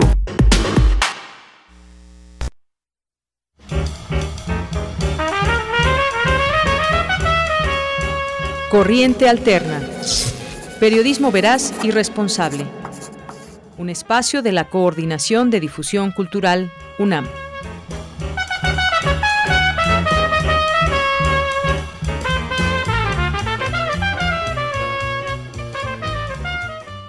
Dos de la tarde con 21 minutos recibimos en este espacio de Corriente Alterna, Unidad de Investigaciones, a Juan Gómez Montiel eh, de la carrera de Ciencias de la Comunicación. Juan, ¿cómo estás? Bienvenido, muy buenas tardes. ¿Qué tal? Muy buenas tardes. Un saludo a, toda la audiencia de Prisma Radio. Gracias. Pues qué gusto tenerte aquí. Nos vas a platicar de este reportaje acerca de fake news, que pues bueno, como sabemos, ha habido un boom de fake news y pues que no tienen otra intención más que desviar la información, eh, generar información que es falsa y pues desde muchos lugares se generan, son productores de fake news y que se llega a lucrar incluso con esto. Hay quienes se dedican a generar fake news para obtener un beneficio, algún tipo de beneficio económico, político y demás. Cuéntanos, por favor, Juan. Así es, justo hoy eh, se publica este reportaje sobre eh, un epicentro de fake news en Venezuela. Justamente es una red de 126 páginas web, 27 de ellas que ya están inactivas, pero que desde mediados de 2019 han estado siendo registradas en comunidades, por ejemplo, Valle de la Pascua, Maracay, Tucupido, Caracas, e incluso una, unos 20 sitios de este tipo fueron registrados en Ankara, la capital de Turquía. Eh, estos sitios eh, pues viralizan, incluso eh, siembran dentro de grupos de apoyo al presidente López Obrador. Notas, por ejemplo, de declaraciones falsas, de detenciones que nunca han sucedido, y bueno, todo este tipo de, de notas que justamente pretenden enganchar a, a los usuarios de redes sociales y que den clic en los en las entradas que ellos publican. Uno de los clientes, digamos, favoritos de estas fake news es, nos dices, el, el presidente López Obrador, otros políticos. Exactamente, por ejemplo, eh, Lorenzo Córdoba, Beatriz Gutiérrez Müller, eh, varios de los que están en, en la discusión pública hoy en día, ¿no? Justamente a unos días de, de las elecciones. Bien, y mm, algo que podríamos mencionar, eh, y además, por ejemplo, en todo este estos meses que hemos estado en pandemia, también las fake news referentes a distintos temas médicos, referentes a la propia pandemia como tal, han surgido. Y o estos eh, contra políticos, contra personajes públicos. Y algo que también de lo que se ha hablado, Juan, es cómo cerrarle la puerta a las fake news. Eh, no sé si lo toques en tu reportaje o nos puedas comentar si las personas en general general están teniendo también esta información de poder ubicar y poder diferenciar entre informaciones verdaderas e informaciones falsas, porque eso sería también muy importante, cómo cerrarle el paso a las fake news. Claro, más que nada en el reportaje se pone en relieve que los fake news pues son eh, contenidos bastante que apelan a la emoción, ¿no? Que mucha gente lo ve a simple vista y tiene el sesgo de confirmación, que es este pues ese tipo de atajo mental por el cual las personas eh, consumen lo que le lo que su cerebro les dice que es lo correcto, ¿no? La, o una idea preconcebida que ya tienen. Ese es un gancho bastante importante para para que estas noticias lleguen a viralizarse o lleguen a publicarse bastante.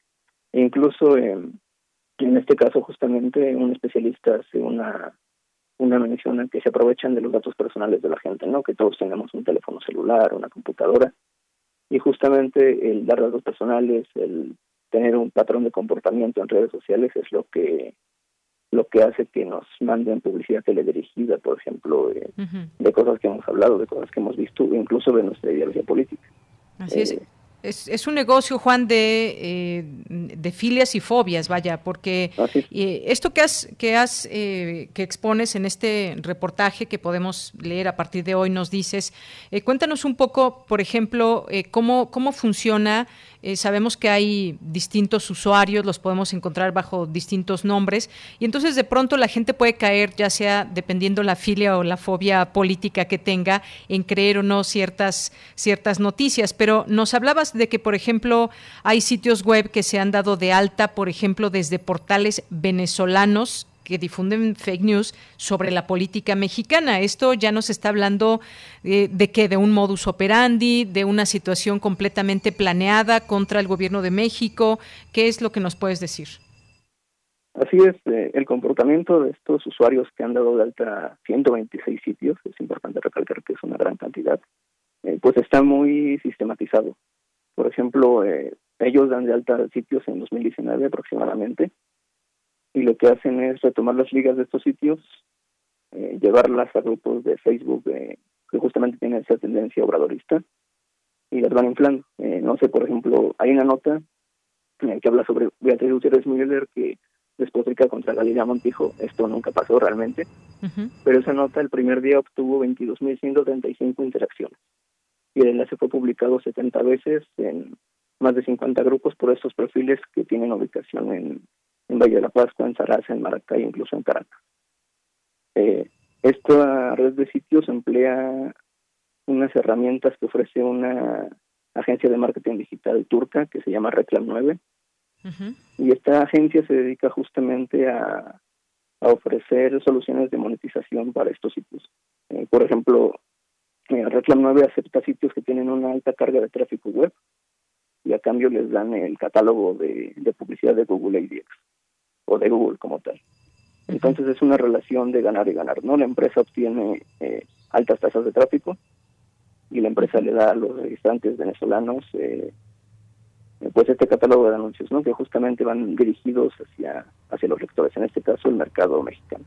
Así es, ahora eh, se ve entonces que su mercado es México y pues con toda esta información muchas veces que las personas pues solamente ven el titular, le dan clic y logran pues a partir de eso generar todo un negocio, porque entonces estaríamos hablando Juan, no sé si sea de esta manera que tú me lo puedas eh, poner un poco más en claro, que toda esa información de nuestros clics que damos desde nuestro teléfono a través de plataformas digitales, redes sociales y todo, finalmente es un eh, pues todo un negocio esos datos que permitimos a todas estas plataformas aplicaciones y demás esos datos que que se venden finalmente y que hay un público potencial al que le puedes hacer llegar esa información y todo deviene en un negocio. Es así claro incluso eh, yo consulté justamente a una fuente interna de esta agencia de marketing quien me dijo que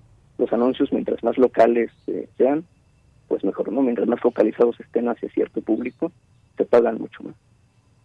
Es decir, que con esta investigación que podremos leer a través de Corriente eh, Alterna, tiene que ver en este caso con eh, pues eh, un negocio que está, digamos, instalado o uno de los tantos negocios que debe haber instalado desde Venezuela para generar fake news acerca del gobierno mexicano y eh, una serie de personajes públicos?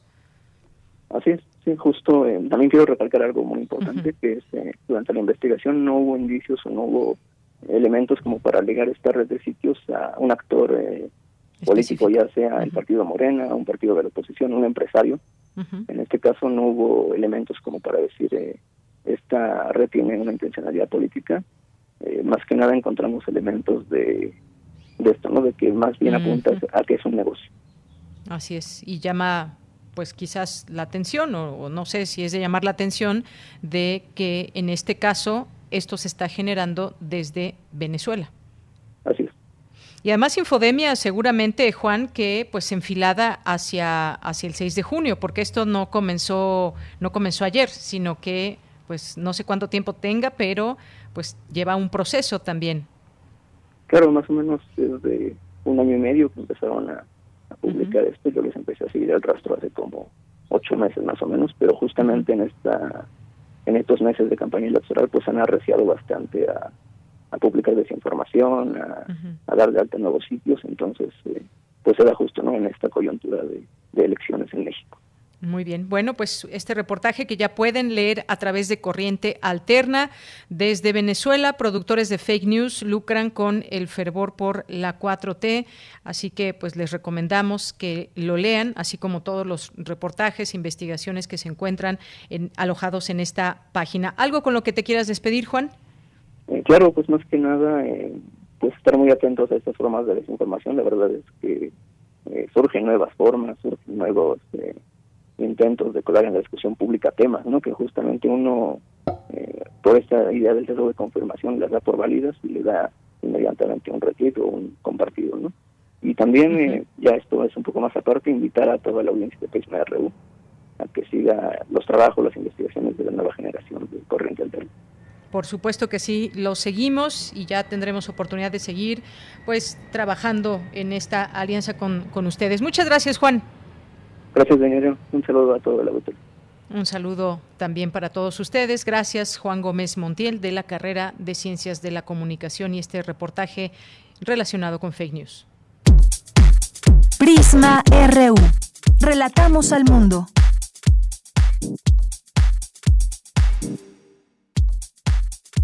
Tu opinión es muy importante. Escríbenos al correo electrónico prisma.radiounam@gmail.com. Continuamos, seguimos en veda electoral. Lo que sí se puede hacer es invitarles a ustedes que nos están escuchando a que vayan a votar el próximo domingo, pero que lo hagan con todos los protocolos eh, sanitarios para evitar contagios. Y tenemos en la línea telefónica para que nos hable de todo esto al doctor Mauricio Rodríguez Álvarez, que es vocero de la UNAM para eh, la Comisión de COVID-19 y conductor del programa Hipócrates 2.0, que se transmite aquí en Radio UNAM. ¿Cómo estás, Mauricio? Doctor, buenas tardes. Hola, Deyanira. Muy buenas tardes. Saludos al auditorio. Este, muchas gracias por invitarme. Pues gracias a ti siempre por estar aquí dispuesto a resolvernos cualquier tipo de dudas, a, recomendarnos y demás. Pues tendremos una jornada el próximo domingo importante donde mucha gente tendrá que salir de su casa para ir a su casilla, la casilla correspondiente, pero hay protocolos específicos en las casillas. Y también los que debemos seguir nosotros, pues recomiéndanos por favor, dinos qué, cómo debemos comportarnos ese día en cuanto al tema de la salud. Sí, eh, qué bueno que no me tocó participar en, en, decirles por quién votar. No, no, no, no, no. Ni digas nada con respecto a ello. me parece importante que la gente eh, advierta que pues que todavía estamos en una situación epidémica ciertamente baja, está la epidemia está baja en la mayoría de las ciudades pero bueno, lo que va a ocurrir el domingo pudiera representar riesgos de propagación y de contagios en caso de que, de que no se tomen las medidas. Hay que, hay que tener presente algunas cosas, cuando menos del, del antes, el durante y el después de la jornada electoral. Creo que, si me permites nada más eh, apuntalarlas para, para verlas, ¿no? Lo primero es, antes de las elecciones, identifiquen bien dónde va a estar su casilla. Suena como, como medio absurdo, pero algunas casillas las cambiaron de lugar para que puedan estar en un espacio abierto, para que no se vaya a apretar la gente en una oficina o algo así. Entonces, cerciórense de que sus de que su casilla eh, les queda claro dónde va a estar y cuáles son los horarios, que eso no va no no va cambiando, ¿no? Lo otro es planear el día. Eh, ahora sí que sin prisas y sin eh, sin estar a las carreras, porque si tienes que ir a la casilla y está muy llena, lo mejor será no esperarte ahí con tanta gente, sino tratar de regresar o, tratar de esperar con un poco más de sana distancia. Y eso, si lo vas haciendo contra reloj, pues no te va, no te va a funcionar, ¿no? Igual el traslado, en caso de que no esté muy cerca su casilla, también el traslado, prográmenlo para, pues de preferencia, no ir con mucha gente de otras casas y, y todo con, con precaución. Durante la jornada hay que seguir los lineamientos que, están establecidos para las casillas. ¿eh? El INE trabajó con un grupo de expertos y, delimitaron y pusieron ahí este, las actividades específicas que se tienen que llevar a cabo en las casillas. Todos los funcionarios de casilla deben de conocer esos lineamientos, todavía están a tiempo, están en la página del INE, está la información, seguramente sí les llegó. Y para los que vayan a ir de asistentes a la jornada electoral, pues hay que traer el cubrebocas, hay que traer una botellita de alcohol gel en la mano, eh, evitar romper la sana distancia, ¿no? Hay que estar cerca, eh, pero no tanto, y evitar estar en sitios muy concurridos, ¿no? En lugares donde no haya buena ventilación y esto. Si no puedes llevar tu pluma o si te preocupa lo de la pluma y la crayola y eso, bastará con limpiarte las manos con alcohol gel antes de entrar a la casilla y al salir y ya con eso se reducen los riesgos, ¿no? Y nada más para cerrar, lo de después de la votación, los, los siguientes días de la votación, me refiero a miércoles, jueves, viernes de la semana que viene, eh, hasta el sábado, hay que estar pendientes de, de que nadie empiece con sintomatología como de tipo COVID para que pues en, en ese momento se diagnostique y en ese momento se tomen se tomen las acciones. Y bueno, la otra cosa que es absolutamente obvia ya decirlo ahorita es si estás enfermo, no vayas a votar. Y si tienes un enfermo en casa con COVID, así clínicamente, que esté importante, no vayas a votar tampoco, porque lo más probable es que se propague el virus eh, a través de estas, de estas personas, ¿no? Así es, tener muy en claro esto. Yo sé que pues muchos tendrán muchas ganas de ir a votar, pero si están enfermos de COVID-19, Mm, piensen en la comunidad, piensen en los demás. Exactamente. Y, no vayan. Desafortunadamente, pues yo sé que se pierden un ejercicio democrático importante, pero es más importante aún la salud. Exactamente. Y, la salud de la, del, lo colectivo. Y, igual hay que respetar, hay que respetar los lineamientos. Y si traes mal el cubrebocas y alguien llega y te dice ponte bien el cubrebocas, pues ni te enojas, ni te sacas de onda, al contrario, ¿no? Le dices, oye, sí, muchas gracias por estarnos cuidando a todos. Y si ya te vacunaste y ya crees que ya estás protegido y tú crees que ya puedes ir sin cubrebocas, no, no puedes ir sin cubrebocas. Tienes que seguirte cuidando y cuidando a los otros. Eh, son eh, ese ese momento en el que estamos, ¿no? Eh, unos ya están protegidos, otros ya les dio, ya se cansaron, otros ya salieron. Entonces hay que seguirnos cuidando, cuando menos durante las siguientes semanas, los siguientes meses para, para que mantengamos la, epidemia hacia abajo. Viene la reapertura de escuelas. Entonces, imagínense ahorita esta escena, ¿no?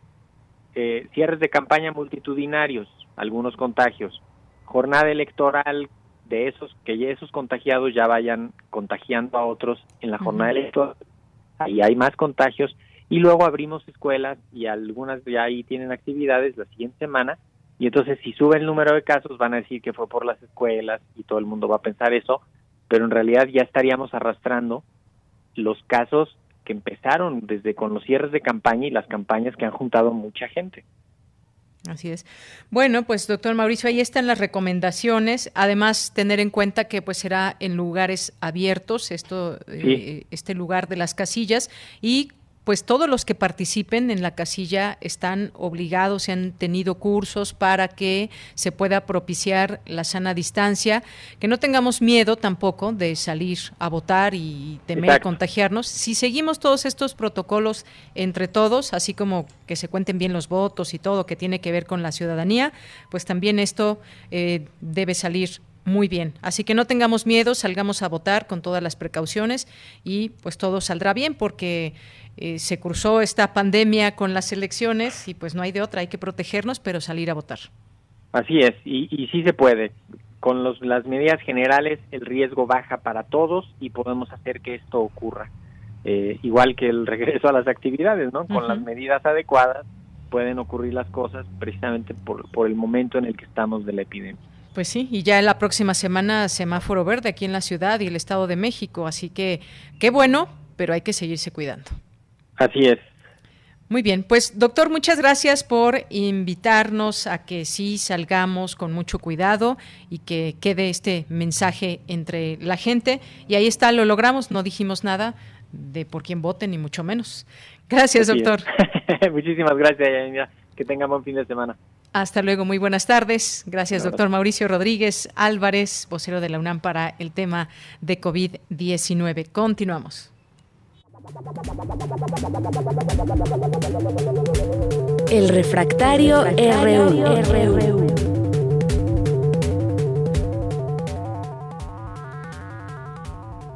Bien, pues ya estamos aquí en eh, Refractario RU con el maestro Javier Contreras, maestro en Derecho, profesor de la FESA Catlán y de la Facultad de Derecho, cerrando esta semana, cerrando esta semana, pues ya de cara a esta importante jornada electoral. ¿Cómo estás, Javier? Buenas tardes.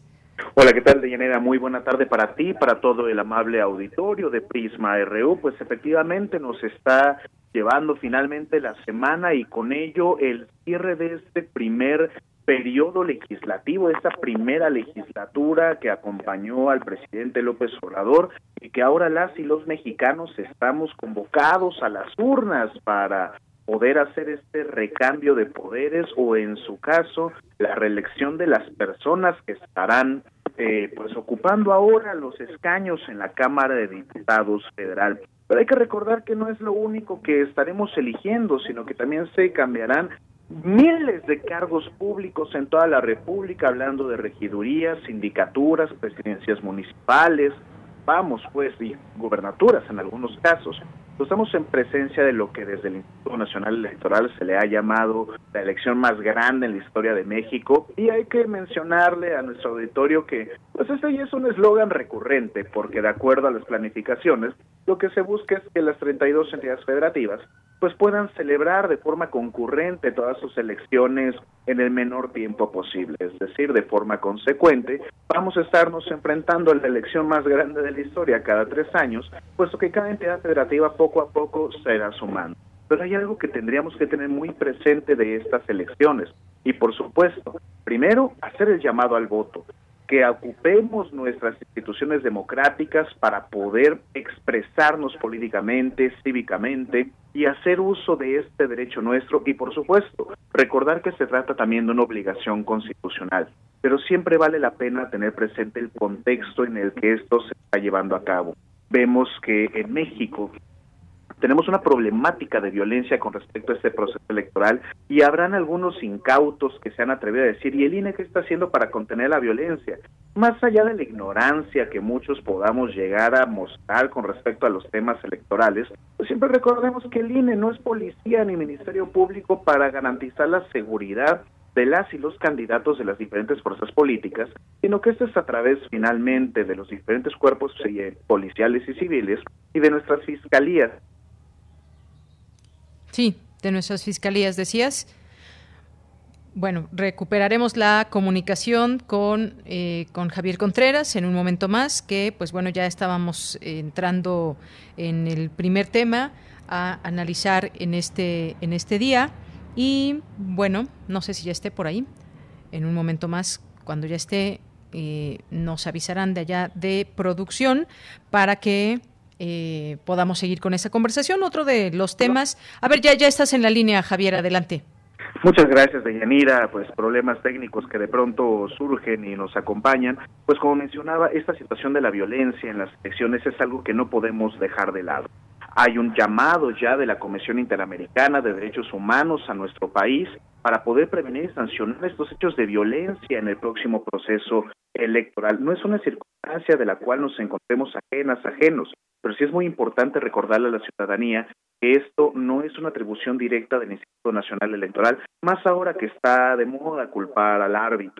Entonces, mucho se debiera hacer el llamado a las instituciones de seguridad del Estado mexicano para poder brindar justamente esta seguridad a todos los representantes, a todos las y los candidatos de las diversas fuerzas políticas, para poder tener un proceso electoral pulcro, aseado y, por supuesto, creíble y democrático, libre, que nos permita salir a las urnas y ejercer este derecho nuestro. Hay observadores internacionales y seguramente el Estado mexicano en su momento estará llamado a rendir cuentas sobre cómo se han celebrado estas últimas elecciones con estos eh, estallidos de violencia en algunos espacios de la República.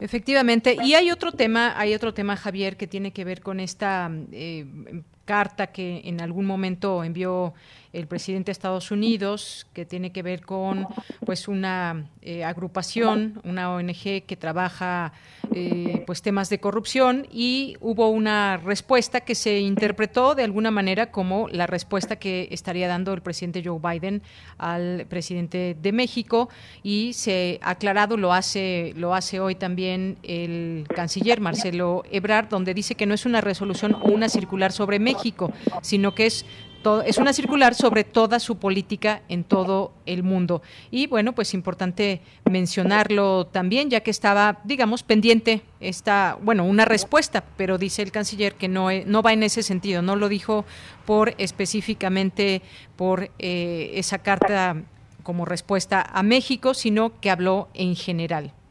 Efectivamente, Dayanira, este es un tema que ya se había eh, estudiado incluso en este espacio con anterioridad y vale mucho la pena recordar lo siguiente, el presidente López Obrador pues tuvo esta eh, reacción negativa con respecto a la falta de respuesta por parte del gobierno de los Estados Unidos, pero como bien menciona, se trata de una práctica generalizada por medio de la Agencia de Cooperación Internacional, USA. Entonces, así como México tiene una AMEXID, una agencia de cooperación internacional para el desarrollo, Estados Unidos también la tiene. Justamente se busca promover el debate democrático, brindando financiamiento que en muchas ocasiones no se puede encontrar dentro de los propios territorios nacionales a las diferentes organizaciones de la sociedad en consecuencia, lo que llegan a responder los diferentes cuerpos orgánicos de sociedad civil, en este caso desde Estados Unidos y también aquí mismo en México, no puede ni debe representar la postura oficial de un gobierno, menos aún de un Estado. En consecuencia, es entendible la respuesta y el manejo del conflicto por parte del de secretario Ebrard, en tanto que esto no puede ser considerado la respuesta del gobierno estadounidense. Ahora bien, lo que sí se ha mencionado abiertamente es que estos apoyos o este modelo de cooperación internacional no va a cesar y no va a cesar como una política general por parte de los Estados Unidos y hay que decirlo también fuerte y claro para que entiendan bien nuestros propios eh, eh, radioescuchas. Esto no es algo que atente contra la soberanía de los otros países porque México mismo lo hace. Estos programas de financiamiento van en una eh, perspectiva de ampliación de derechos y de financiamiento para poderle brindar fortaleza e independencia a las diferentes organizaciones de la sociedad. Muy bien. Pues muchas gracias, Javier. No sé si se me esté escapando algún otro tema que nos quieras comentar rápidamente. Valdría mucho la pena mencionar ahora esta redistribución de vacunas en Estados Unidos para diferentes países en el mundo y lo que tenemos también para México. Se ha anunciado esta eh, posibilidad de compartir hasta el 25% de las vacunas y hay que tener algo muy presente también desde el agradecimiento, por supuesto, por la cooperación internacional, pero también la crítica. Si Estados Unidos es capaz de compartir esta cantidad ingente de vacunas, es porque hay un modelo de acaparamiento también. Más allá de criticar a nuestros compatriotas que pueden dar una vuelta a Houston y vacunarse, se trata de por qué están esas vacunas en Houston y por qué ahora la gente ya se puede hasta vacunar en las farmacias allá en Estados Unidos. Este alto acaparamiento, por supuesto que puede ser interpretado como algo positivo en tanto esta cooperación, pero lo que nos tendremos que preguntar en realidad es por qué tuvimos que llegar hasta este medio. Recordemos que el propio presidente López Obrador en su momento hizo un llamado a las naciones del mundo a través de los foros de Naciones Unidas para poder generar un buen mecanismo de distribución de este, los fármacos para combatir la COVID-19. Y aquí lo que vimos por parte de Estados Unidos, cuando menos en términos estrictamente comerciales y con apoyo de su política estatal, fue un franco acaparamiento de los medicamentos, de las. Esperemos que con esta acción se pueda nivelar y que podamos salir de esta problemática por fin en el mundo. Bien, pues Javier, muchísimas gracias como siempre. Nos escuchamos el siguiente viernes. Seguramente pues comentaremos resultados de la jornada electoral del próximo domingo. Buenas tardes. Muchísimas gracias, Dayanire, para todo nuestro amable auditorio. Cuídense mucho, que tengan un excelente fin de semana y salgan a votar. Vayamos a votar. Claro que sí, Javier. Muchas gracias. Hasta luego.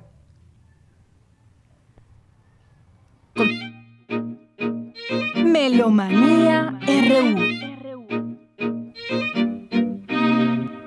Pues no nos podemos ir en viernes sin Melomanía RU con Dulce Hueta. Adelante.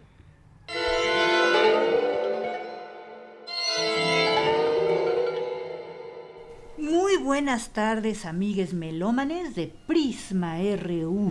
Les saluda Dulce Huet desde la discoteca hoy 4 de junio del 2021 que conmemoramos 39 años del Día Internacional de los Niños Inocentes víctimas de agresión.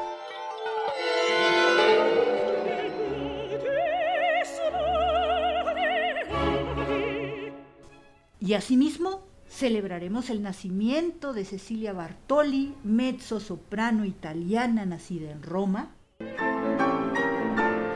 el nacimiento también 80 años de Marta Argerich en Buenos Aires, Argentina.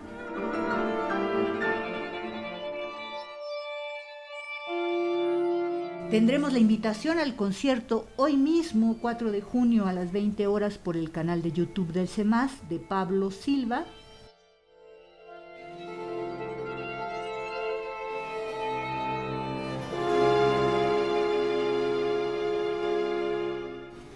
recordaremos a Iona Bram, violinista y directora de orquesta inglesa, que aquí nos interpreta un concierto de Telemann para dos cornos con su hermano Timothy Brown en el segundo corno.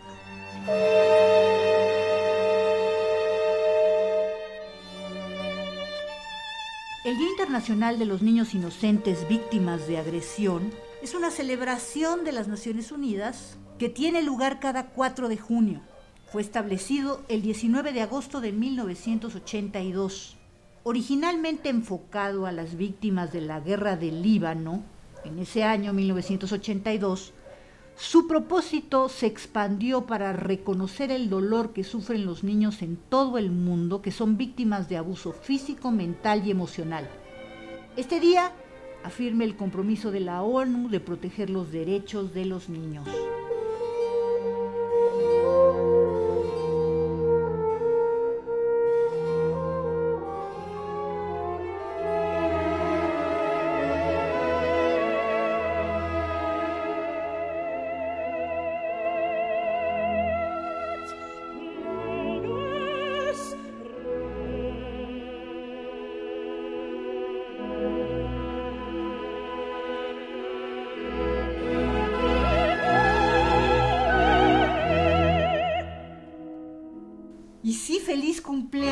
55 Cecilia Bartoli, Orden al Mérito de la República Italiana, nacida en 1966, un día como hoy, cantante de ópera y recitalista, mezzo soprano, a veces soprano, a veces mezzo soprano, de coloratura. Conocida por sus interpretaciones de la música de Bellini, Händel, Mozart, Rossini, que estamos escuchando, y Vivaldi. De Rossini estamos escuchando la cavatina Déjame llevar a Cristo muerto para mezzo soprano y orquesta del Stabat Mater de Joaquino Rossini. Esto es un CD Grammophon de 1996, alemán. Con ella, Cecilia Bartoli, mezzo soprano, la Orquesta Filarmónica de Viena, todos dirigidos por Min Bun Chun.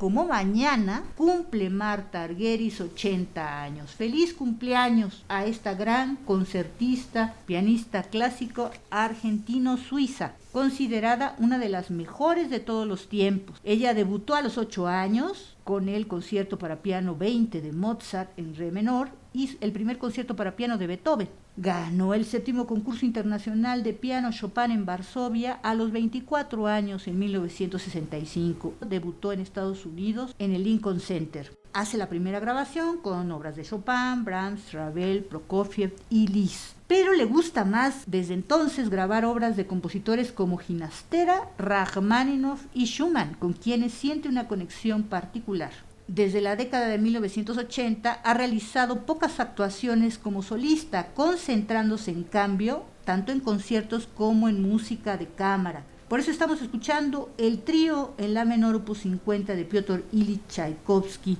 conocido como elegíaco, porque el primer movimiento dice pezzo elegíaco, moderato assai, allegro giusto, in tempo molto sostenuto, adagio con duolo ben sostenuto, moderato assai, allegro giusto, empezado a escribir en 1981 cuando fallece el mentor amigo de Tchaikovsky, Nikolai Rubinstein, y terminado en 1882. Es Marta Argerich al piano, Guidon Kremer en el violín y Micha Maisky al violonchelo. Una grabación en vivo. Álbum 1999 alemán del sello Deutsche Grammophon.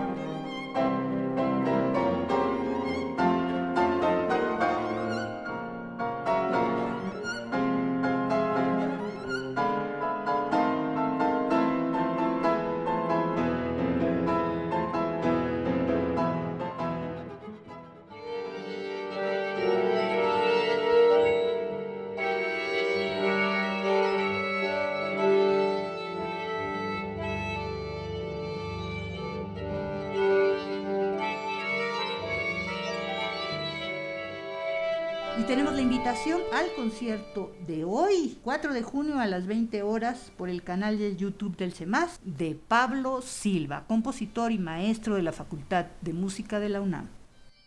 Buenas tardes, amigos melómanos de Prisma RU. Les habla Pablo Silva, compositor.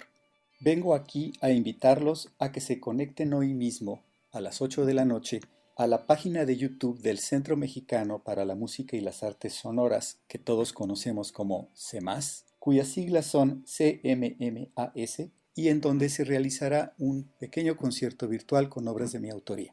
Las obras que se presentarán en este concierto pertenecen todas a diferentes aspectos de lo que llamamos música electroacústica, que es mi área de concentración. Se presentarán seis obras. La primera se trata de tras la puerta, una composición, colaboración que yo tuve con la coreógrafa colombiana Rosana Barragán.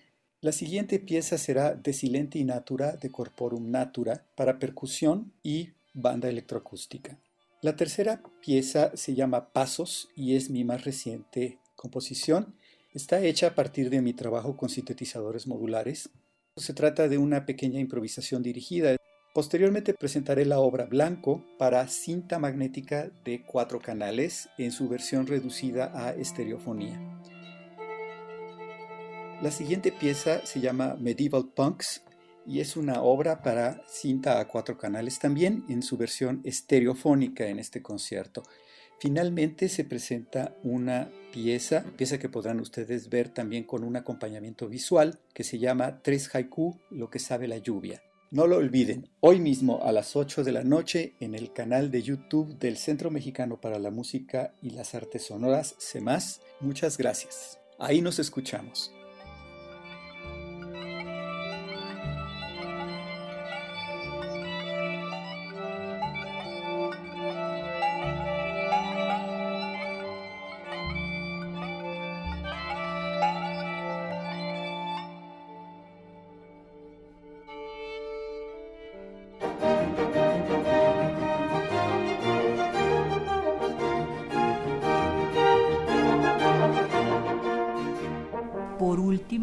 Recordaremos un día como mañana, 5 de junio, que se cumplen 17 años sin Jonah Brown, violinista y directora de orquesta inglesa, que falleció en el 2004 en Salisbury, Inglaterra, donde nació. Ella se educó en la Cransbourne Chase School en Dorset. Todos en su casa eran músicos, su papá, su mamá, su hermano Timothy, que fue corno principal de la Vegos Symphony Orchestra, lo estamos escuchando ahora en esta pieza de Telema, tuvo una gran actividad durante toda su carrera sino a la Academia San Martín in the Fields como violinista, solista y directora en 1974. Esta grabación es de 10 años después. Ella siempre colaboró con ellos como director invitado.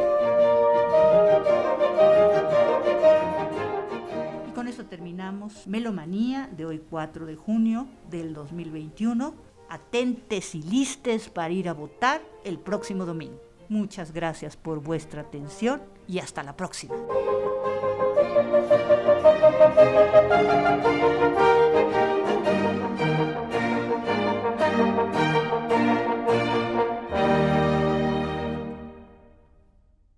Bien, pues llegamos al final de la emisión de este día, viernes 4 de junio. Muchas gracias por su atención, gracias a todo el equipo allá en cabina. Aquí en los micrófonos se despide de Yanira Morán. Lo esperamos el próximo domingo a las 8 de la noche para el programa especial de elecciones y en Prisma R1 nos escuchamos el próximo lunes. Buena tarde y buen provecho.